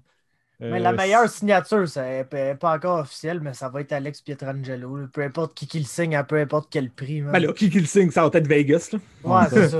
mais Mais c'est le, meilleur, le- joueur disponible. là, Oui, selon- oui, oui, totalement. Ça, c'est Tu peux tabarnaquer euh, Alex Pietrangelo dans ta défense, surtout quand t'es Golden Knights. Genre, t'es t'es bien là. Ouais, Ouais. ouais, non, c'est sûr, mais le contre me fait un peu peur parce que Pietrangelo, c'est un esti de bon def, mais je sais pas. Euh, mais tu sais, en même temps, s'ils vont chercher une coupe de ça, Ouais, c'est pareil, pareil qu'il l'ait un peu ça. trop longtemps. Pa- pareil qu'il overstays welcome. Ouais. Euh, Parce que Ben- oui, effectivement, Vegas avec Pietrangelo, ça va être, ça va être magnifique. Il y a pas, pas grand-chose. Props, par contre, à Saint-Louis qui ont fait. Ça aussi, c'est un move qu'on n'avait pas vu venir, je pense, le Krug à Saint-Louis. Ouais, Krug à vu d'autres, là. Ouais. C'était pas dans mon top 10 de- d'équipes que j'avais vu venir. Ouais, mais écoute, ça, ça, ça, on, Krug, c'est pas Pietrangelo, mais tu sais, si est 80% de Pietrangelo, le, le, le, drop sera pas trop violent pour, pour Saint-Louis. Là. C'est permet... une équipe qui est capable d'encaisser ça. C'est ça. Mais tu parles d'un, d'un, good signing, sneaky good signing aujourd'hui. Namestikov, 2 ans, 4 millions. que je voulais aller là en plus. ah, que je voulais aller là. Je le sais que tu le sais en plus. C'est exactement là où je voulais aller. Pourquoi il n'y a pas une équipe meilleure que les Red Wings qui a donné 2 ans pour 2 millions par année à Vlad Namestnikov? ça me passe par à chaque année. Écoute, à chaque année. Puis il y a quelqu'un. Vlad Namestnikov donne du solide hockey un couteau suisse de gars qui peut tout faire, que tu peux plug sur un premier trio pendant trois matchs si t'es vraiment dans le trouble. Puis à chaque année, il n'y a personne qui s'intéresse à lui. Je comprends rien. et puis il y a quelqu'un au deadline qui va payer un choix de premier tour pour lui. Oui, ouais, c'est ça. Ou mettons un 2-3e. Peut-être pas cette année parce qu'il va rester une autre année après, quoique ça peut augmenter sa valeur. Mais tu sais, c'est en tout point un gars qui se flippe au besoin. Celle-là, pour vrai, j'accade juste pas. Pourquoi le, Colorado n'ont pas gardé Namestikov? Pourquoi une équipe comme. En tout cas, je comprends pas. être n'importe quelle équipe de la Ligue, du Canadien, mm. Oilers, n'importe quelle équipe, pour ce contrat-là, tu voulais la Ouais. Ou je pense un signing aussi comme numéro 2, que, vraiment plus petit, mais que, je pense qu'il va bien fitter. Là. Uh, Trevor Dyke euh, à Washington, là, je pense que Washington en a besoin. Oui, ouais, ils en ont euh, totalement besoin. C'est vrai que ça a été une bonne signature. Euh, il y en a une coupe, je trouve. Là. Moi, ben, je ne veux pas prêcher trop pour mon ancienne paroisse, mais tu sais, TJ Brody, ah c'est un bon mot. oh, c'est un excellent mot. Genre, genre j'espérais Mackenzie Weger en provenance de la Floride ou quelque chose de même. Ah, c'est un step-up.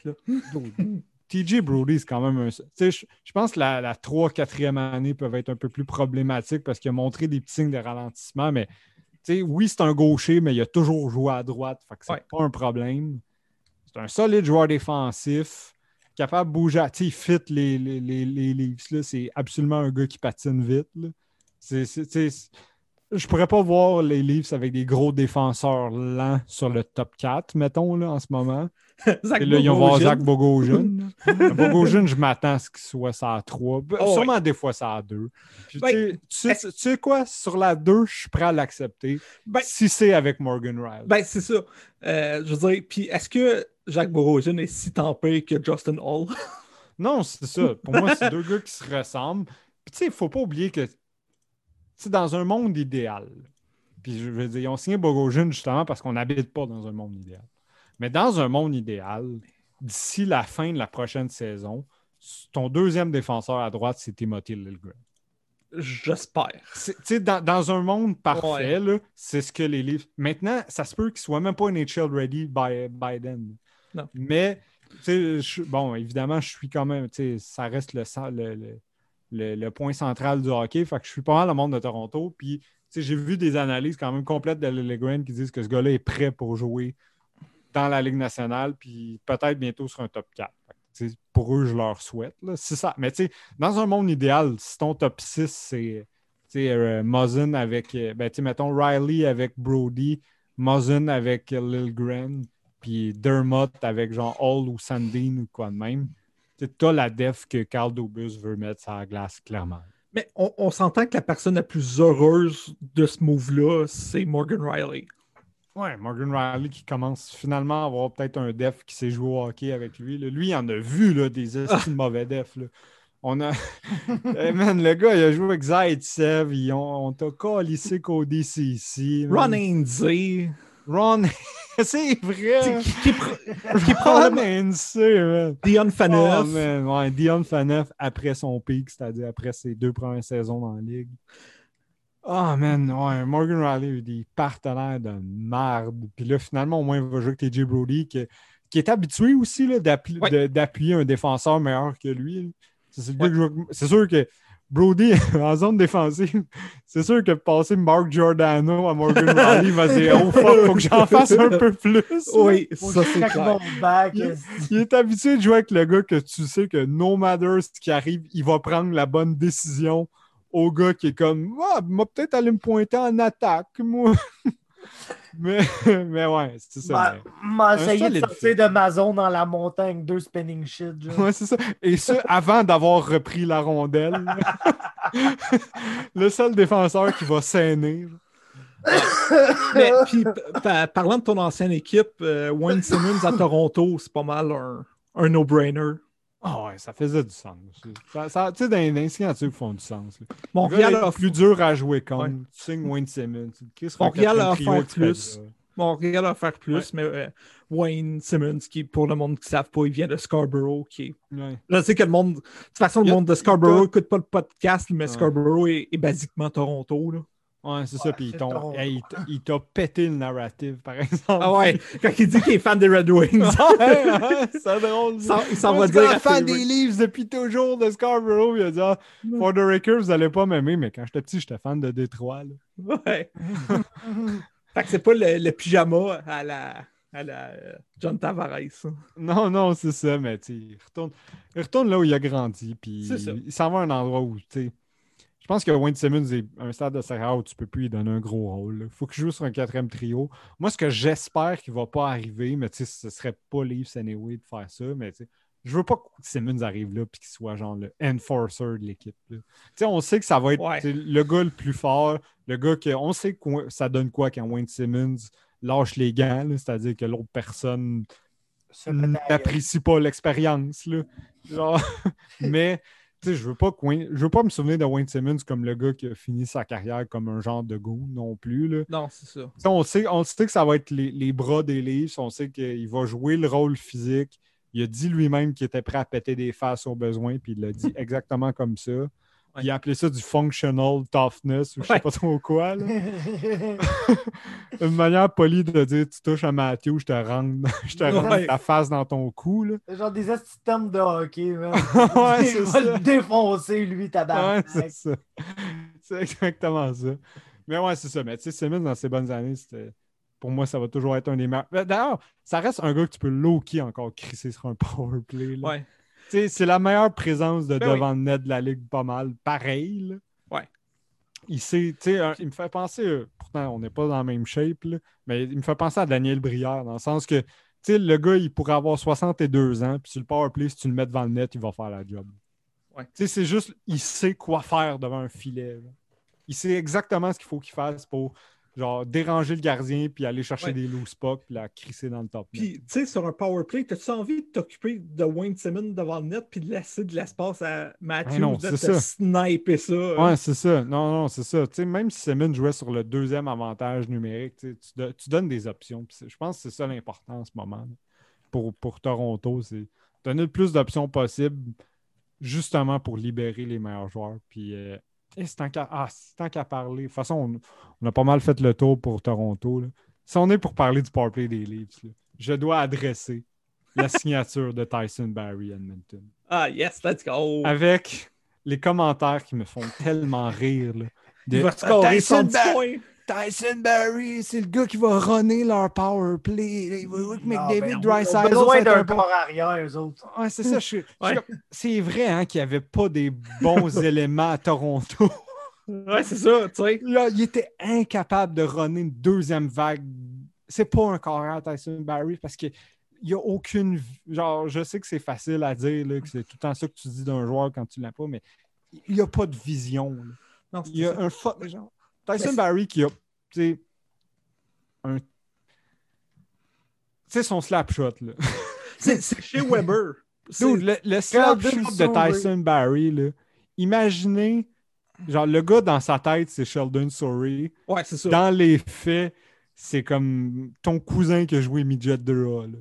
C'est, c'est- il y a un mauvais slap shot, mais il en abuse. Là. C'était que, tu sais, sur, sur le powerplay à Toronto, ça, mettons, mettons, il est à la pointe. Là. Tu l'imagines d'un bord, tu as Matthews sur son half circle qui est, qui est prêt à, à prendre le one-timer. L'autre bord, tu as Marner qui attend. Ben, lui, il va prendre un slap shot. Puis il, va, il va prendre un slap shot qui va être à la fois très faible et rater le net de 4 pieds. Ouais. C'est n'importe quoi. Il y a aucune. genre, il fait juste prendre des shots, puis il fait juste manquer le net. Fait que tu sais, je sais pas si c'est ce gars-là que je veux vraiment pour jouer Non. sur le power play à runner l'avantage numérique avec, euh, avec McDavid puis Drysdale parce qu'il va juste pas leur faire les passes. là. Ouais, Donc, au ça. moment où tu vas dire go, faisais la passe, il va prendre un weak slap shot, puis après ça, ça va être juste triste. c'est moi le gars que je veux pour runner Oh. l'avantage numérique. Tu sais, ça peut être sa deuxième vague, mais sa première vague, je pense. Tu tu m'aurais dit il y a un an, dans un an, tu vas me dire que c'est lui que tu veux pour runner le power play. J'aurais dit non, mais Ethan Bear. Ouais, c'est ça. Ethan Bear joue une game pas mal plus cohérente, je trouve, que, que Tyson Barry. Il n'a pas, les- il a pas les mêmes forces, là. il n'a pas les mêmes habiletés. Mais moi, je trouve qu'Ethan Bear, pour faire les passes à tout le monde, il est parfait. là. Il- Ouais. Mais je pense qu'à Edmonton, tu peux argumenter assez facilement que Tyson Berry va être le troisième meilleur défenseur. Ouais, après, genre Nurse puis Bear. Puis ben là, puis là, puis là, Nurse est blessé. Fait que. Ouais. Mais après, Ah, pas, Moi, pas, moi, excuse. Le quatrième, excuse. J'ai oublié Clefbaum. ouais, mais tu sais, Clefbaum est mort. Ouais, c'est ça. Fait que là, fait que ouais, mettons le troisième. Clef- Clefbaum, dans une bonne saison, il a joué six matchs. Là. Ouais. Fait que genre, ouais. M- Mettons qu'on compte pas Clefbaum, mais c'est Ouais. qui le meilleur def d'Edmonton? Moi, je pensais Ethan Bear. Là. Ouais. Alors, de ce que j'ai vu, là, Ouais. c'est pas, ce sera pas le, pas le plus gros nombre, mais pour moi, c'est le, le meilleur défenseur plus des. Oilers. C'est plus Ouais, compliqué. exact. Puis, tu sais, bon, Nur- Nurse a pris une bonne coche. Ouais. Mais, tu sais, ils, ont, ils ont des defs qui sont pas mauvais, mais c'est pas une grosse def. Fait que oui, Non, Barry va être encore sur le top 4, puis c'est toujours pas une bonne idée. là. Écoute, c'est ça ou Chris Russell? Asti, man, Chris Russell. Puis le pire, c'est que a un défenseur, mettons, avec les Oilers, que tu aurais voulu voir avec Tyson Barry, ça aurait probablement été Adam Larson. Ouais, Mais les deux jouent du même bord, fait que ça arrivera pas. là. ouais, c'est ça. Fait que ouais, ça me fait un Euh. petit peu peur. ça. Euh, tu sais, parlant de signing, parlant d'équipes qui, ont- qui ont fait des signings, mais que je pense, on peut pas dire que c'est une bonne, euh, un- une bonne semaine. Euh, les Canucks de Vancouver, euh, Aïe, aïe, aïe. Mais je compte. Il y a, encore une fois, tu sais, je sais pas pourquoi au début, mon, mon mot de la journée, c'est cohérence. là. Je peux Ouais. voir la cohérence de signer Braden Oldby pour deux ans, en ce sens que, tu sais, le, le plan, c'est une année derrière Demko pour être sa Ouais. police d'assurance, son mentor. Puis après ça, comme on, on- on appelle à tous les jours Ron Francis pour qu'il prenne à Seattle. ouais, exact. C'est ça le plan, là. C'est exactement ça. C'est exactement 100% ça. ça le plan. Puis si c'est ça le plan, je suis down. Tu sais, il y a, pas si, un si gros contrat que ça. C'est Non, quoi, c'est quatre- 4 points quelques? 4 points. Tu sais, Il y a un an, on parlait de genre euh, Oldby va signer le Bobrovski contract. là. On est loin de ça en tabarnak. 4.3. Ouais, c'est ça, 2 fois 4.3. La- Le seul problème, c'est- ah, qu'avec les Canucks, ils ont, ils ont tellement, ils ont tellement pas d'espace que là, ça devient pire. Mais Ouais. moi, deux ans, à- deux ans 8.6 pour Oldby, je trouve ça Ouais. particulièrement raisonnable, mais dans le contexte, ça l'est peut-être pas parce que. Vous voyez, c'est genre, quand on dit donner des contrats à des bons joueurs, c'est mieux qu'aller euh, bourrer des petites plugs. Là. Ouais. Et le, le, le- le- le 3 millions à Roussel, le 3 millions Ah. à Beagle, le 6 millions à Tyler Myers, le 6 millions à Louis Erickson, il, il barre complètement. là.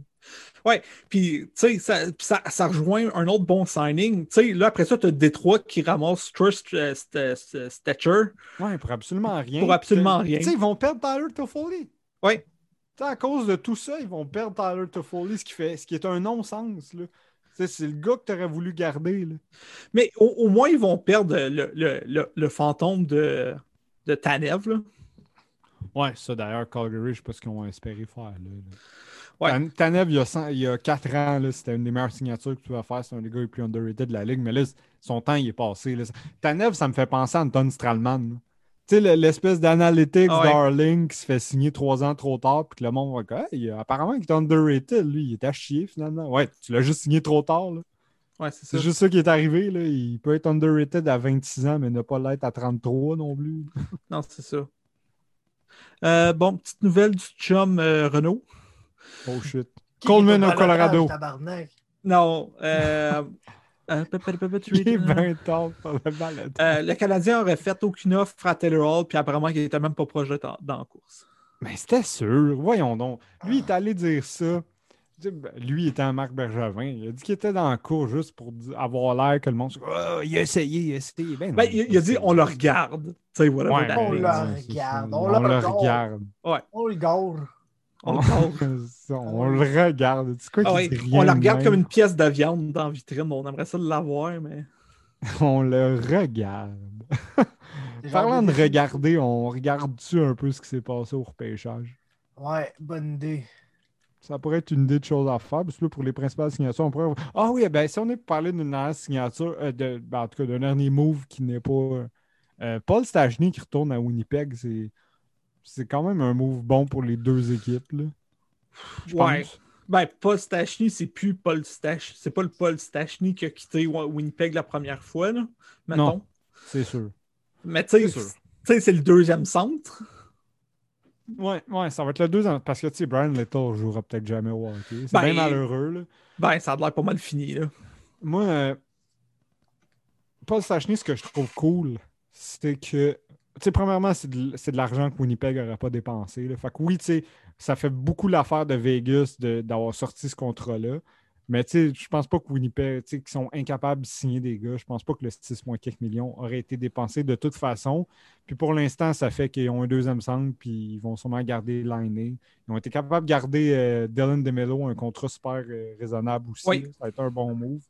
Le reste de leur def est encore suspect, mais en tout cas, ça, on, Ben, puis là, on verra apparemment, s'ils l'adressent dans les prochains jours aussi un peu. ouais, c'est ça. C'est là que, apparemment, à l'heure où est-ce qu'on se parle, que Jack Roslovic serait, serait sur Ouais, son. euh, ouais. serait sur son sûrement départ. que ce serait pour un def, ça, justement. Ouais. Peut-être un, peut-être justement un Mackenzie Weegar qu'on a parlé tantôt, un Nate Schmidt, peut-être un autre move avec Vegas. J'aimerais ça. On- euh, ouais, je pense, je pense que Winnipeg doit adresser cette défense-là.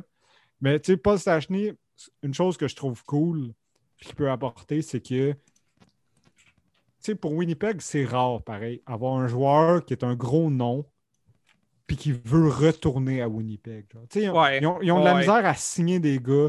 Ils ont de la misère à ce que les joueurs veulent jouer là. Fait que, tu sais, Paul Stachny, jusqu'à un certain point, ça peut jouer un peu un rôle d'ambassadeur en ce sens que c'est un gros nom, un gars connu, un temps- Puis il va jouer à Winnipeg. Quand il part, il, il exprime sa déception. Puis après ça, il est très heureux de retourner à Winnipeg. Fait que, est-ce, est-ce que ça peut aider leur branding, la Ligue, de dire, ben, voyez, au moins, c'est pas, c'est pas si pire que ça. Winnipeg, il y a lui qui a aimé ça, jouer là tellement qu'il voulait y retourner. tu sais. Ouais. Fait que, je pense que ça peut avoir cet effet-là positif. Puis, si ça marche pas, Stachny, il peut se retrouver troisième centre. là. Parce Non, que, c'est ça. euh, tu sais, ils ont Adam Lowry qui est pas mauvais. Puis, euh, ah, dans les joueurs là, que- qu'on n'a vraiment pas parlé, qu'il y a juste dans l'Ouest qui se sont rendus compte de, de l'émergence de ce gars-là, c'est euh, Andrew Cup. Ouais. Non, Andrew Cup est rendu un solide joueur. là. Ok, là. Ouais. Je n'aurais jamais pensé ça. Là. Je, la- je le voyais jouer il y a 2-3 ans. Même je l'avais vu jouer à, à Ottawa euh, quand j'étais allé avec Fab pour le, le dernier match de Carlson à Ottawa. Puis c'était On contre riait quand même, on était comme ah, ah, Andrew sais, Puis j'étais comme. C'était un Ameneger. Là. Dans ma tête, c'était Nate Thompson. Là. Ouais. Mais, Andrew Cup a une grosse saison l'année passée. Puis je pourrais facilement le voir devenir deuxième centre euh, des- des Jets si jamais Ouais. Stachny, ça marche pas. Ou sinon, c'est un excellent troisième centre. Euh, parlant de centre aussi, qui pourrait être un deuxième centre, bon troisième centre, euh, on a parlé des, des Oilers. Moi, Cal Turris à 1.65, je pas ça. Là. Je sais pas ce qui s'est passé à Nashville. Celle-là, j'ai bien la misère à comprendre parce que Carl Turris, avec tout ce qu'il a, c'est-à-dire un joueur intelligent, toutes les, une- ce sera jamais un marqueur de but, mais il a toujours été un bon, un bon passeur, un bon facilitateur. Je comprends pas ce qui est arrivé à Nashville, mais j'aime bien le bet des Oilers. Puis de même, ça leur permet de mettre à temps plein euh, soit un NH ou Dreisaitl à l'aile. Ouais, c'est ça. C'était tout le temps ça le problème, c'est qu'ils en mettaient un à l'aile, mais là, après ça, leur troisième centre, c'était Riley. Ouais. C'était c'était atroce. Là, au moins maintenant, ils ont, ils ont un vrai troisième centre. En tout cas, ils espèrent. là. Bah, je pense que oui. va- Ouais, je pense qu'ils vont être capables de faire la job comme troisième centre. Ça leur donne cette option-là de tout le temps garder soit Dreisaitl ou RNH Ouais. à l'aile. Puis en même temps, ça permet de parler de Pouillarvi qui revient. Ouais, c'est vrai, ça. Ça aussi, ça risque d'être. T'sais- euh, J'ai hâte d'avoir Pouliarvi, ça donnait quoi dans la Ligue nationale. là, parce que il était tellement hype, après ça, son manque de patin Ouais. a Parce- joué contre lui, mais c'est le fun que ça marche. C'est un troisième trio qui est Tyler Ennis, Cal Turris, Pouillarvi. C'est quelque chose. Ouais, mais tu sais, idéalement, Pouliarvi, même, t'espères même qu'il soit capable de jouer avec Dreisaitl, puis que ce soit Oui. peut-être un, un James Neal là, qui joue sur euh, le troisième trio. Mais oui, effectivement, ça peut. Ça donne des options Oilers. Je pense pas que ça va être une bonne équipe, mais ce sera pas la pire équipe de la Ligue. Mais pour l'instant, j'ai pas vraiment de- d'espoir quelconque pour les Oilers, malheureusement. Ce qui me fait penser que j'ai hâte de voir où Andras Athanasiou va signer d'ailleurs. Mais en tout cas. Euh, dans l'affaire, parce que là, je suis en train de regarder les trades qu'il y a eu dans l'off-season. J'aurais aimé ça mentionner pas longtemps le trade de Patrick Hornvis pour Mike Matheson. ouais. C'est quoi cette affaire-là? Que les pingouins se sont dit ce qui nous manque, on va racheter Jack Johnson pour le remplacer par Michael Matheson? Ah, ça, c'est une incompréhensible. là. Non. Genre, C'est c'est quoi Oh. le besoin de Oh. Jim Rutherford d'avoir le pire dev de la ligue? Hey, euh, breaking news. Go for it. Jimmy VC à Toronto. Ouais, j'avais vu ça plutôt à, à soir que c'était une rumeur. Mais Why not? J'ai pas vraiment d'opinion sur ça. Il donne jamais assez de profondeur, I guess. par- euh, par- par- parlant de hype et de- de- d'équipe qui avait un euh, qui avait un derby autour là, puis que ça n'a jamais donné grand chose, Jimmy VC là, Ah, ouais, ouais, C'est totalement même. arrivé. parce que et- parce Ouais, qu'ils commencent à se promener là, les Rangers, les Sabres, euh, Ouais. Toronto. Ouais, genre, genre de ce va avec ça. Je, pensais à ça. euh, tu sais, la, la défense de. Parce que je suis en train de regarder ça en même temps. La défense de Winnipeg, là, je trouve que leur grosse faiblesse, c'est à droite. Je me demande si Anthony D'Angelo, ça pourrait pas être un move, ça. Ouf. Ouais, Il faut que tu aies des bons leaders, là, parce qu'il est tough à gérer. parce que je, Mais puis ça, ça, dernière chose, tant qu'à parler de Winnipeg, là, euh, probablement, bon, D'Angelo, c'est un solide def, une mauvaise attitude, on le connaît. Ça pourrait être bon à Winnipeg s'il aime ça. Puis en même temps, il y a tout le temps l'espèce de contexte de Ah, mais là, il n'y a rien à faire à Winnipeg, fait qu'il ne pourra pas trop faire de niaiseries. Ce qui m'amène à est-ce qu'une équipe prend le risque d'aller chercher Dustin Buffalo? Non, non, non, c'est fini. Alors, fini, c'est fini. C'est fini, ça. hein? FFI à Nini. Avec la COVID, vous pensez qu'il pèse combien le chum Dustin? Je veux pas fat shamer, là. Ah, 250. C'est juste le, le connaissant. Là. Est-ce, est-ce 250 que ce gars-là s'est entraîné depuis un an, je pense? Non. Ben, en même temps, Phil Kessel s'est pas entraîné depuis 2003. Là. ben, je veux dire, il a sûrement eu tu sais, son rehab et tout le kit, fait qu'il a comme pas le Ouais, ouais, choix, ouais, il a fait de la physio, mais moi, en tout cas, faut- c'est sûr que ça demanderait bien des affaires, là, c'est-à-dire d'avoir la chance de rencontrer puis tout. Mais si euh, il était bad out ou quoi de même, ou qu'il se faisait mettre euh, fail to report, je sais pas trop quoi. Je l'aime, moi, bof. mais ouais, c'est, tellement trop un risque parce que tu n'as aucune idée où est-ce que sa game va être. So, ouais, Non, serait compliqué. Ce serait compliqué, mais j'aurais aimé ça le revoir dans la ligue, mais je, com- je comprends votre point de vue. Ouais, mais tu sais, pour revenir à la défense de Winnipeg, n'importe quelle défense où est-ce que Lucas Biza est une option possible dans ta défense, ta défense n'est pas bonne. J'en oublie sûrement un, là, mais est-ce que Nathan Beaulieu est le troisième meilleur dev de l'équipe? Euh... Oui, c'est- genre- Probablement. non, non, Morrissey. quatrième. Quatrième. Ouais. Pionk, Ah, Mor- Morrissey, Demelo. Pionk. Ah. ouais. Ouais, c'est vrai, Neil Pionk, I guess. Neil Après-. Aïe, aïe, aïe. Après ça, c'est ton. Ah, Sami, Sami Nikou. Ah non. Ah, c'est rough, ça. C'est Tucker Pullman, ton boy. Hey, je Attends. penser à ça. Savez-vous ce que ce qu'il pourrait essayer de faire, mais qui marcherait sûrement pas, mais qui coûterait rien d'essayer? Hmm. Les trois n'ont pas qualifié Madison Bowie. Non, effectivement. Madison Bowie était, était totalement genre le, le partenaire de Josh Morrissey pendant tout, tout, tout son passage à Kelowna. Ouais. Il, y a- il y a eu comme. euh, C'était le, le- je pense, le septième pointeur de- des Red Wings l'année passée, Bowie. Ouais. Je me demande. si- Ouais, moi, pour Winnipeg, je prends, je prends le flyer. C'est sûr que ça ne coûtera pas cher. là. Non, ça va coûter Ligmin, that's it. là. Ouais, non, moi, sincèrement, ouais, je pense que j'ai décidé ça. là. Winnipeg devrait signer Madison Bowie. Puis Ouais. si ça marche pas, ça marche pas. Euh, parlant, du Kelowna- parlant des Rockets de Kelowna, c'est une transition poche pour parler du, du draft, j'imagine? Go for it.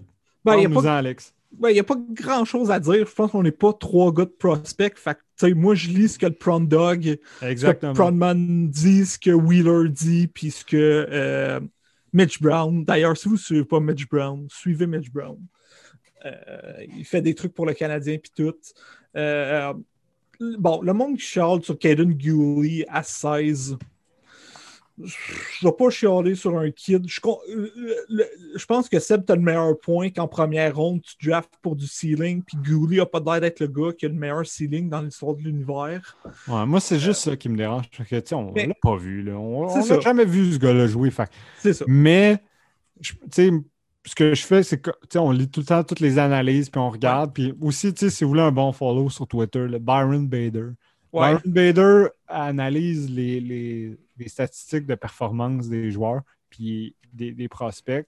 Puis ce qu'il fait, c'est qu'après ça, il les, voyons, ajuste à la ligue où il joue. Parce que tu peux savoir, il y a une cote pour savoir, mettons, euh, 10 points dans la GMQ, c'est tel nombre de points dans OHL, des comme ça. Ça permet d'avoir de mieux comparer les prospects ensemble.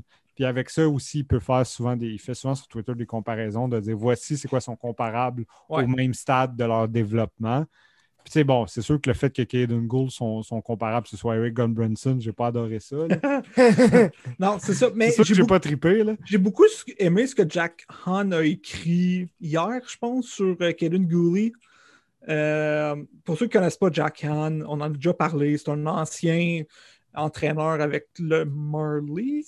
Ouais, c'était le vidéo coach. C'était le vidéo coach de Marlies. C'est un gars qui est quand même. Il travaille pour le assez- Canadien aussi, je pense. Ouais, hein. ouais, il a travaillé pour, euh, pour euh, le, le Rocket. C'est un gars qui est quand même très versé dans les, analy- dans les analytiques. Ouais, mais c'est un gars que je, quand même, que je respecte beaucoup son opinion. Les analytics, mais aussi vraiment, euh, c'est un vidéo coach. Là, Ouais, genre, c'est ça. si vous lisez ces analyses, là, c'est voici des stats, voici des vidéos, voici telle chose que j'ai remarqué de lui. Il a fait une super belle analyse sur pourquoi Seth Jones, à son sens, n'est pas bon défensivement. Ouais. Euh, il c'est vraiment intéressant ce qu'il fait. En tout cas, Ouais. lisez Jack Hunt. Il écrit Puis- un fait qu'il a écrit sur Caden Gully, puis il a dit au mieux, moi, ce que je vois, c'est Jonas Brodin. Mais il y a pas mal plus de chances que ça soit justement un Eric qu'un euh, qu'un Jonas Brodin. Mais il dit c'est aux Canadiens, puis euh, tu sais, à- c'est à eux de sortir Jonas Brodin puis pas Eric Gottbranson. Parce qu'il dit, selon lui, son potentiel, c'est Jonas Brodin. Je veux dire, si on a Jonas Brodin, euh, je suis down. Ouais, ce serait vraiment, vraiment, vraiment beaucoup. là. Euh, moi, tu vois, quand de, de ce que je lisais, mais tu sais, je veux pas. Tu sais, comme je dis, je l'ai jamais vu jouer. là. Fait que, tu sais, c'est important Non, ça. de toujours répéter ça. là. Je, je parle d'un gars que j'ai pas vu jouer. Je me fie juste sur les profils que j'ai lus. Moi, c'est drôle, quand je lisais l'analyse, là, un gros gars, fort physiquement, avec quand même un bon coup de patin, pas une bonne vision, pas énormément de puck skills, mais un gros slap shot. Je trouvais que ça ressemblait, tu sais, mettons, juste en lisant ça, là, je me dis, on dirait que le Canadien espère avoir Colton Parayko. Ouais, c'est un bon point. Tu sais, un, un gros body, un gars avec un gros slap shot, mais que tu sais, c'est pas lui qui va faire des plays et tout. Là. Mais euh, crime, le style Broden aussi, j'aime ça. On, on verra. Là, comme tu dis, Ah, sais, j'ai ça. pas vu jouer. Mais chose certaine, c'est ça qu'Alex disait que j'avais apporté comme point. Puis effectivement, moi, à chaque fois que, tu sais, en première ronde, j'aime pas ça voir. Premièrement, que le ceiling d'un gars, c'est peut-être genre un quatrième def. là. Déjà, ça, je ne pas. Mais j'ai vu, il je me souviens pas qui, mais j'ai vu un ou deux analystes dire qu'ils pouvaient, voir un gars jouer, euh, tra- qu'ils pouvaient voir un gars jouer 30 minutes par match dans la Ligue nationale. Fait que, tu sais, I guess qu'il y en a qui sont vraiment hype dessus. Mais tout ça pour dire que j'aime pas lire que la faiblesse d'un gars, c'est son talent. Ouais. En première ronde, là, Ouais. quand je lis euh, très rapide, fort physiquement, telle affaire, bon slapshot, tout, faiblesse, ben, il n'est pas vraiment talentueux. Je suis comme, Hmm. Chris, pourquoi, pourquoi tu prends ce gars-là en première Ouais. ronde? Le, le gars que tu dis sa faiblesse, c'est ben, il est- c'est pas un très bon joueur de hockey. là. Puis- On dirait que je suis comme, ah, Ouais. Mais Puis moi, tu sais, moi- tant mieux si, comme je dis, je ne vais pas me dire, ah, c'est un boss. tu sais. Non, je c'est sais ça. pas, ça va. C'est peut-être le futur meilleur défenseur du Canadien de Montréal, je le sais pas. Mais le profil de lire tout le monde qui est d'accord pour dire, ouais, c'est pas un gars très talentueux. Je suis comme, ah, si tu l'as pris 16e au total, pareil, là. C'est pas la chose que je veux voir ou entendre ou lire. Le gars est pas très talentueux. là. non, c'est ça. Euh, Mais tu sais, ah, vas-y, euh, Fab. Genre, personnellement, je les connais toutes pas tant que ça, là, à part le top 10. Là. Mais on dirait que j'étais plus satisfait de voir genre un def qu'un attaquant présentement. Parce que oui, on a beaucoup de défenseurs, mais c'est comme. Sais, en bas du top 10, c'est le top 15 à 20. D'habitude, t'as un gars que oui, va être capable de jouer dans la Ligue nationale, mais si ça devient genre David Pasternak, c'est comme. C'est un esti de vol, puis c'est- Ouais. D'habitude, c'est pas nécessairement à ça que tu t'attends, genre des joueurs pognés comme en, en bas du top 10-15 dans un draft. Fait Mhm. genre. Ça, à Montréal, quand je check le pool de prospects, je check genre Cole Caulfield, des gars qui vont s'en venir comme dans pas long dans l'alignement. Ouais. C'est un def que j'ai besoin de voir. Puis garde, man. Peut-être c'est peut-être qu'on aurait été mieux avec Braden Schneider, je ne sais pas. Moi, c'est lui que je pensais peut-être qu'il allait prendre. Mais ils ont pris Guillaume à la place. Puis on verra bien ce qui va arriver avec ça. C'est sûr que gros, quand tu lis, puis justement, ils disent que c'est comme ça me fait penser à. Je fais souvent des analogies d'MMA, là. Mais tu sais, genre le combattant que tu que as de la misère à décrire son style parce que le gars, il fait tout bien, mais il fait rien d'extraordinaire. là. Ouais, c'est ça. Il est technique, man. Il Ouais. est capable de grapple, il est capable de se défendre debout, il est capable de tout faire, mais genre, si un, meilleur, si un meilleur striker que lui, il va se faire péter la gueule debout. Si un meilleur lutteur que lui, il va se faire dominer au sol. Tu sais, je suis un gars qui fait tout bien, mais qui fait rien d'excellent. Ça, c'est sûr que c'est pas ça que tu attends, genre, de tes first pick overall, mais genre, je sais Ouais. pas, que- vous autres, c'est qui vous essayeriez, tu sais, votre. Ben, tu sais, moi, honnêtement, le gars que. je Mercer, là. Ouais, moi aussi. Ouais, Mercer ou tu sais, je pense qu'avec le- les prospects que le Canadien a, c'est-à-dire tu sais, des gars qui ont quand même des bonnes chances de faire la ligue, euh, je pense qu'il aurait pu se risquer sur Hendrix Lapierre. là. Même Moi si aussi. je comprends, je comprends Ouais. tellement le risque. là, Ouais. Parce que j'ai répété dix fois le même nom en parlant d'Hendrix Lapierre, qui est Pierre-Marc Bouchard. C'est-à-dire, est-ce que Hendrix Lapierre, on va le connaître comme le petit joueur québécois qui était tellement bon si ça n'avait pas été de ses multiples commotions? Ouais, exact. Puis tu sais, Mercer, il y en a deux, plus son histoire de coup qui, justement, il a donné Ouais. des commotions cérébrales. Mais Ouais. tu sais, Washington, a- risky, là. mais tu sais, Washington j'ai- 22. Ah, vas-y. Mais tu sais, Washington à 22, c'est un no-brainer de prendre la pierre. Ils ont, ils pas- ils ont- ils ont à peu près pas de prospect. Ça, ça devient immédiatement le meilleur prospect, d'après moi, de Washington. là. Mhm. Euh, fait Moi, un sais, si tu, si tu m'as dit, euh, mais tu sais, oui, tu repêches tout le temps le meilleur joueur disponible, là, en tout Ouais. cas dans mon livre à moi. Mais tu sais, le défenseur, je trouve, puis tu sais, encore là, je le répète, là, je vais le répéter un million de fois, je ne les connais pas. Mais le def, que de ce que je lisais, puis tout, avait un style que j'aurais aimé voir à Montréal, c'est euh, Ryan O'Rourke, qui a été Ouais. repêché 39e par le Wild. Ce, gars-là avait un style que je trouvais que ça aurait été un bon fit pour le Canadien. Probablement, peut être down un peu, là. Mhm. Mais tu sais, pour le reste, je, sais, qui est-ce que j'aurais pris? Je fais confiance à Timmins. D'après moi, fait... Puis tu sais, j'ai beaucoup aimé les choix de deuxième ronde du Canadien. Ouais, euh, ben. Luke, Luke Tuck, c'est un peu un reach là, à cette position-là, mais quand tu connais son frère, tu sais que, Alex qu'il y a, y un du- reach. il y a du potentiel puis tout. Mais tu sais, Yann Maïsak, là, je pense que il était 12e au total sur la liste de Scott Wheeler. C'est un gars qui est reconnu pour son talent. Probablement le risky pick. Là. Le high risk, high Ouais. reward que tu aurais aimé voir en première Ouais, mais- ronde. Timmins l'a fait en deuxième ronde. Puis c'est pour ça que je suis pas mad qu'il ait pris Gould pour l'instant. Puis il est allé prendre un autre gros. euh, un autre gros. euh, pas un reach, au contraire, là, mais voyons. Tu sais, un gars, qui a ton, un gars talentueux, petit, qui a tombé. Ouais. Et que le, Ca- euh, que le Canadien est allé prendre, puis j'ai oublié son fucking nom, là, mais en tout Le- celui que Caulfield a dit que c'était un steal. là. Ouais.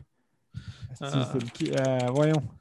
Euh, pas, pas celui qui a le nom le plus générique de l'histoire de l'univers, genre Jack, Ja- euh, Jack Smith ou un même. Ouais, mais je pense pas que c'était lui, c'était pas. euh, Voyons. Ah, c'est quoi son fucking. je l'ai devant moi. Sean Farrell. Sean Farrell, ça. Sean Farrell qui est en deuxième ronde là, ça, pour certaines listes que je lisais puis qui, était, qui est vu comme un des gars très talentueux du draft. Ouais. Fait je trouve que le Canadien, avec ces deux picks-là, sont allés pour les high risk, high reward avec Mysack puis Farrell. Fait que, le fait d'être allé chercher pour le safe pick en première ronde, si les deux autres font bien, on va l'oublier vite. Si les autres font pas la ligue, on va l'oublier moins vite. Si Gould ne fait pas la job, si ça devient Jonas Brodin, ben good job, parce que Jonas Brodin, c'est peut-être le meilleur def défensif de la Ligue nationale. Est-ce que je serais down pour avoir Jonas Brodin 2 à Montréal? Moi, deux, deux autres affaires sur le draft du Canadien. Euh, bon, ça paraît que le Canadien avait quand même une relativement courte liste parce qu'après, comme la quatrième ronde, ils ont décidé de littéralement échanger toutes leurs picks. Il est crissement brillant. Ouais, fait que là, ils ont comme 14 picks l'année prochaine. Ouais, ouais, c'est parfait. Tu as tellement de stock pour aller chercher des trades, des petites affaires. Puis, tu sais, moi, moi là, maintenant, on oublie ça. là. Mais après le draft, je m'étais même demandé si en accumulant autant de picks, le Canadien ne se mettait pas en position de faire un offer sheet. Puis de dire, ben, si on fait un offer sheet qui nous coûte un premier, un deuxième, puis un troisième, ben, on donne notre premier, un spare deuxième, puis un spare troisième, puis il nous en reste plein. Tu sais, Ils se, donnent, ils se donnent tellement d'options. Ils peuvent acheter au deadline s'ils veulent. Puis avec le nombre de ont, ils peuvent bien acheter qui ils veulent. Non, c'est ça. Fait que pour la petite histoire, là, le- euh, vite, vite, là, le Canadien a, a un choix de première ronde, deux choix de deuxième ronde, trois choix de troisième ronde, trois choix de quatrième ronde, trois choix de cinquième ronde, un choix de six, un choix de sept. C'est exactement ça que tu veux. là. Oh, imagine, il y a combien de Ryan Murray là-dedans? là? Euh, petite breaking news de, du chum Adrian, Da- euh, Adrian Dater. L'Avalanche aurait offert 6,5 millions un an à Taylor Hall. Un an pour 6,5, ouais. Ça Ouais. pas le faire. là. Ce qui est drôle, c'est qu'il vaut tellement plus que ça. Puis on va il, aurait dû- il a pas signé à Colorado. Il. Et c'est bon. Ok, excusez, c'est parce que je viens de voir le score. euh, Ouais, des d'NBA. Lakers. Tabarnak! 87 à 58 après trois quarts. All right. Oh. ouais. Good job, Lakers. Good job. Euh, Shout out à parler, LeBron. 5 minutes de NBA. Genre. Je sais que Fab ne suit pas vraiment ça. aimé ça juste mentionner deux, trois petites affaires. Premièrement, good job les Lakers. J'assume qu'ils vont gagner. là. De vrai. J'assume qu'ils gagnent le championnat. Je Ouais, suis content pour LeBron. ouais, c'est ça. Je pense pas que ça se passe. là. À moins qu'ils fassent le comeback du siècle à cause de Tyler Hero Trees. là. Mais good job les Lakers. Puis euh, je veux juste dire que l'équipe à laquelle je me suis le plus attaché pendant ces playoffs-là, c'était les Nuggets. J'ai hâte de voir ce qu'ils vont faire. man. Mhm. J'ai tellement eu de fun à avoir joué les Nuggets. J'ai tellement eu de fun à checker les séries de la NBA. là. Je sais qu'il y a des gens qui nous écoutent qui sont fans aussi de basket. Maudit que ça a été des belles séries. Ça a été vraiment cool. Je suis content que le bubble ait marché. Puis euh, Chris Paul to Denver 2021. là. C'est ça que je veux, moi. ouais. Mais faites pas des death threats à Danny Green parce qu'il a manqué sur un Ah, tour, là. fuck là. Voyons donc. C'est que c'est n'importe quoi. D'ailleurs, Green a vraiment bien répondu. là. Il a dit Ouais. qu'il espérait que les, les gens qui faisaient des threats étaient aussi passionnés par les enjeux sociaux puis qu'ils allaient aller voter puis Ouais. tout. C'est Ouais. tellement cave. là. 900, 900 000 pour euh, Jimmy VC à Toronto. Confirmed. Ouais, Imagine donner 200 000 de plus à VC qu'à Jason Spezza. Ouais. Une Euh, saison genre de 30 points l'année passée. Euh, dernier point pour euh, le Canadien puis euh, le draft. Fait que là, on- on- est-ce qu'on aborde le point ridicule que le Canadien ne repêche pas de Québécois ou. euh? Non, on s'en Je pense pas, on s'en tabarnak. Ouais. L'idée, là, c'est que t'es recruteur, là, tu fais ta liste, right? C'est comme moi, moi, je pense que le meilleur, c'est lui, puis le deuxième, c'est lui. C'est. Le troisième, c'est Il n'y a pas de sentiment là-dedans. là. Pourquoi, tu passerais des centaines, des milliers d'heures combinées là, à faire une liste, puis à dire, OK, c'est celle-là la bonne liste pour arriver au draft et ne pas la suivre? C'est- ça fait aucun. C'est un non-sens. Non. De, de- de dire, voici, lui est meilleur que lui, ah, on fait du tape tout, puis t'arrêtes, t'es comme, ah, dans le fond, on s'en crise de ma liste, on va prendre le Québécois. Eux, ils ça. suivent leur liste, puis, tu si, s'ils font des mauvais choix, ben, sacrez-les dehors. là. Mais genre. Ouais. Mais moi aussi, j'aime ça, des Québécois à Montréal. Moi, personnellement, le Canadien n'a pas full de space, puis je me servirais de ce space-là pour signer Anthony Duclair. Moi, Ouais. je trouve que c'est le low risk, high reward que tu peux signer. Ouais. Puis, euh, on parle que le Canadien est pas assez rapide, n'a pas d'attaquant talentueux capable de. OK, ben, OK. Ouais, euh, je suis content qu'on aborde ça. Parce que, tu sais, avec le peu d'argent que Montréal reste, si, vous me- si quelqu'un me demande c'est qui que tu vises, moi, je vise Anthony Duclair. Ah, D'un, il comble le problème de. tu sais, Il peut jouer sur l'avantage numérique. C'est pas un gars qui va jouer défensivement, on le sait. Moi, ce que je propose pour pallier à ça, c'est que tu le fais jouer sur, avec Dano puis Lekonen, puis tu n'auras jamais de problème avec son, ses carences défensives. Puis ils vont aller chercher la POC pour lui, puis il a juste à finir. Puis c'est ça qui est bon pour faire finir. Il ajoute énormément de rapidité. C'est un low risk, high reward. On parle que le Canadien est en train de devenir avec un style un peu plus plate, mais Anthony Duclair est le fun à regarder jouer. Il a un style explosif. Fait que, ouais, je, je- mais je sais que l'année passée, c'est l'année passée, je pense, qu'il a signé Ottawa ou l'année d'avant. Puis que Montréal avait même pas pris le temps de faire une genre d'offre. là, ou- Ouais, exact. En tout cas, la dernière fois qu'il a signé, là, que ce soit. Je suis même plus sûr que c'était Ottawa, c'était Columbus qui a été tradé. J'ai un peu perdu le fil de sa carrière, malheureusement. là. Mais je sais que Bergevin n'a pas démontré d'intérêt la dernière fois. Puis il en démontrera toujours pas parce que c'est pas son style de joueur. Mais moi, personnellement, Anthony Duclair, c'est un gars que j'aimerais voir à Montréal. Il revient d'une saison de, je pense, 20 buts, puis 40-45 euh, points. Puis comme tu le sais, là, qui, somehow, il va signer un petit contrat pour beaucoup moins d'argent que genre Mike Matheson. J'avoue que Matheson, c'est un trade, mais il va signer pour genre moins de cash que des joueurs bien, bien, bien moins bons que lui qui, vont avoir signé. en tout cas, je sais que ça ne se passera pas, mais l'équipe qui va signer du clair, puis que sûrement que ça ne va pas coûter si cher que ça, va faire un bon move. Moi, ça, pourrait être les, Je pourrais le voir avec les Sharks, je pourrais le voir avec plein d'équipes. Par contre, s'il finit par signer un contrat de genre un an, 2 millions à Tampa Bay, là, tu vas brûler la ligue. faites juste crisser cette ligue-là en feu parce que. soit ça ou genre, tu sais, signer genre un contrat de le même contrat de un an, 2-3 millions à Détroit, puis se faire flipper pour un first puis un prospect au deadline parce qu'il est rendu à, parce qu'il joue genre ce premier trio puis qu'il est rendu au deadline à genre 20 buts. Euh, n'importe quoi des fois la ligue. Pourquoi tout le monde pourquoi le monde tripe sur genre J. Beagle puis tout, puis après ça, personne genre veut signer un gars talentueux comme du club. Ça me dépasse. Mais en tout cas, c'est ça qui est Y a-tu d'autres affaires qu'on voulait jaser? Au lieu de chialer contre les gens. Euh... dit que je chialerais pas à soi, il me semble que ça. ouais, c'est ça. Ça a été brutal quand même au niveau du chialage, mais euh... non, moi j'ai rien d'autre à ajouter là. À part que j'ai hâte de voir euh, Josh Anderson dans 4 ans. Mais ça... ouais, pour l'instant, on va, on va au moins être positif là-dessus. Là. On va commencer par l'année 1. Je pense que Anderson va aider le club. Puis on verra euh, à partir ben, de là.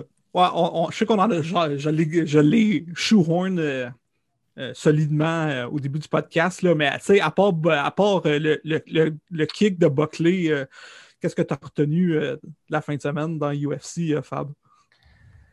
Qu'est-ce que j'ai retenu de la fin de semaine dans puis, UFC? puis à part, puis à part que tu te fais call-out sur Twitter aussi, là. Ouais, non, mais ça... Pas de côté. Par pas de côté. Ça, ça, je vais en parler sur mon podcast demain, là, mais... Parfait, ça, vous écouterez ça, ça, ça, s'appelle un tease. C'est que c'était ridicule. Ouais, mais c'était, en tout cas, fuck, euh, ah! fuck le dude qui, qui, qui, juste, genre, crisser ton nom là-dedans. Ouais, C'était n'importe quoi.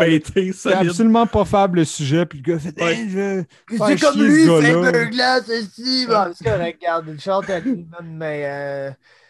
Non, en fin de semaine, l'affaire que je retiens, man, c'est que le, le, grand gagnant, c'est Aljamain Sterling. Parce qu'Aljamain Sterling, on, sera, on, on, on, peut pas, pas se rappeler qu'il s'est fait éteindre avec un coup de genou par Marlon Moraes. Genre. Mais là, il venait de violenter Corey Sandagon, puis il est sur une méga streak. Puis on dirait, je sais pas pourquoi l'UFC sont hésitants à le bouquer dans un title shot. Là. Je sais pas pourquoi ils veulent pas, mais ils ont l'air de pas vouloir. Anyway, comme Peter Yan contre Sterling, là, tu ne crées pas ça sur un pay-per-view. Tu mets ça en main event. Là, tu ne vas pas vendre mhm. rien avec ça, mais tu ne vendras pas Peter Yan contre personne ou presque là, en ce moment. Non, c'est ça. Mais fait ils sont super réticents, mais là, le gars que, que Aljamain Sterling vient de smoke en genre une minute que, que genre décollissé Marlon Moraes. Fait que il y a comme il y a plus de doute là.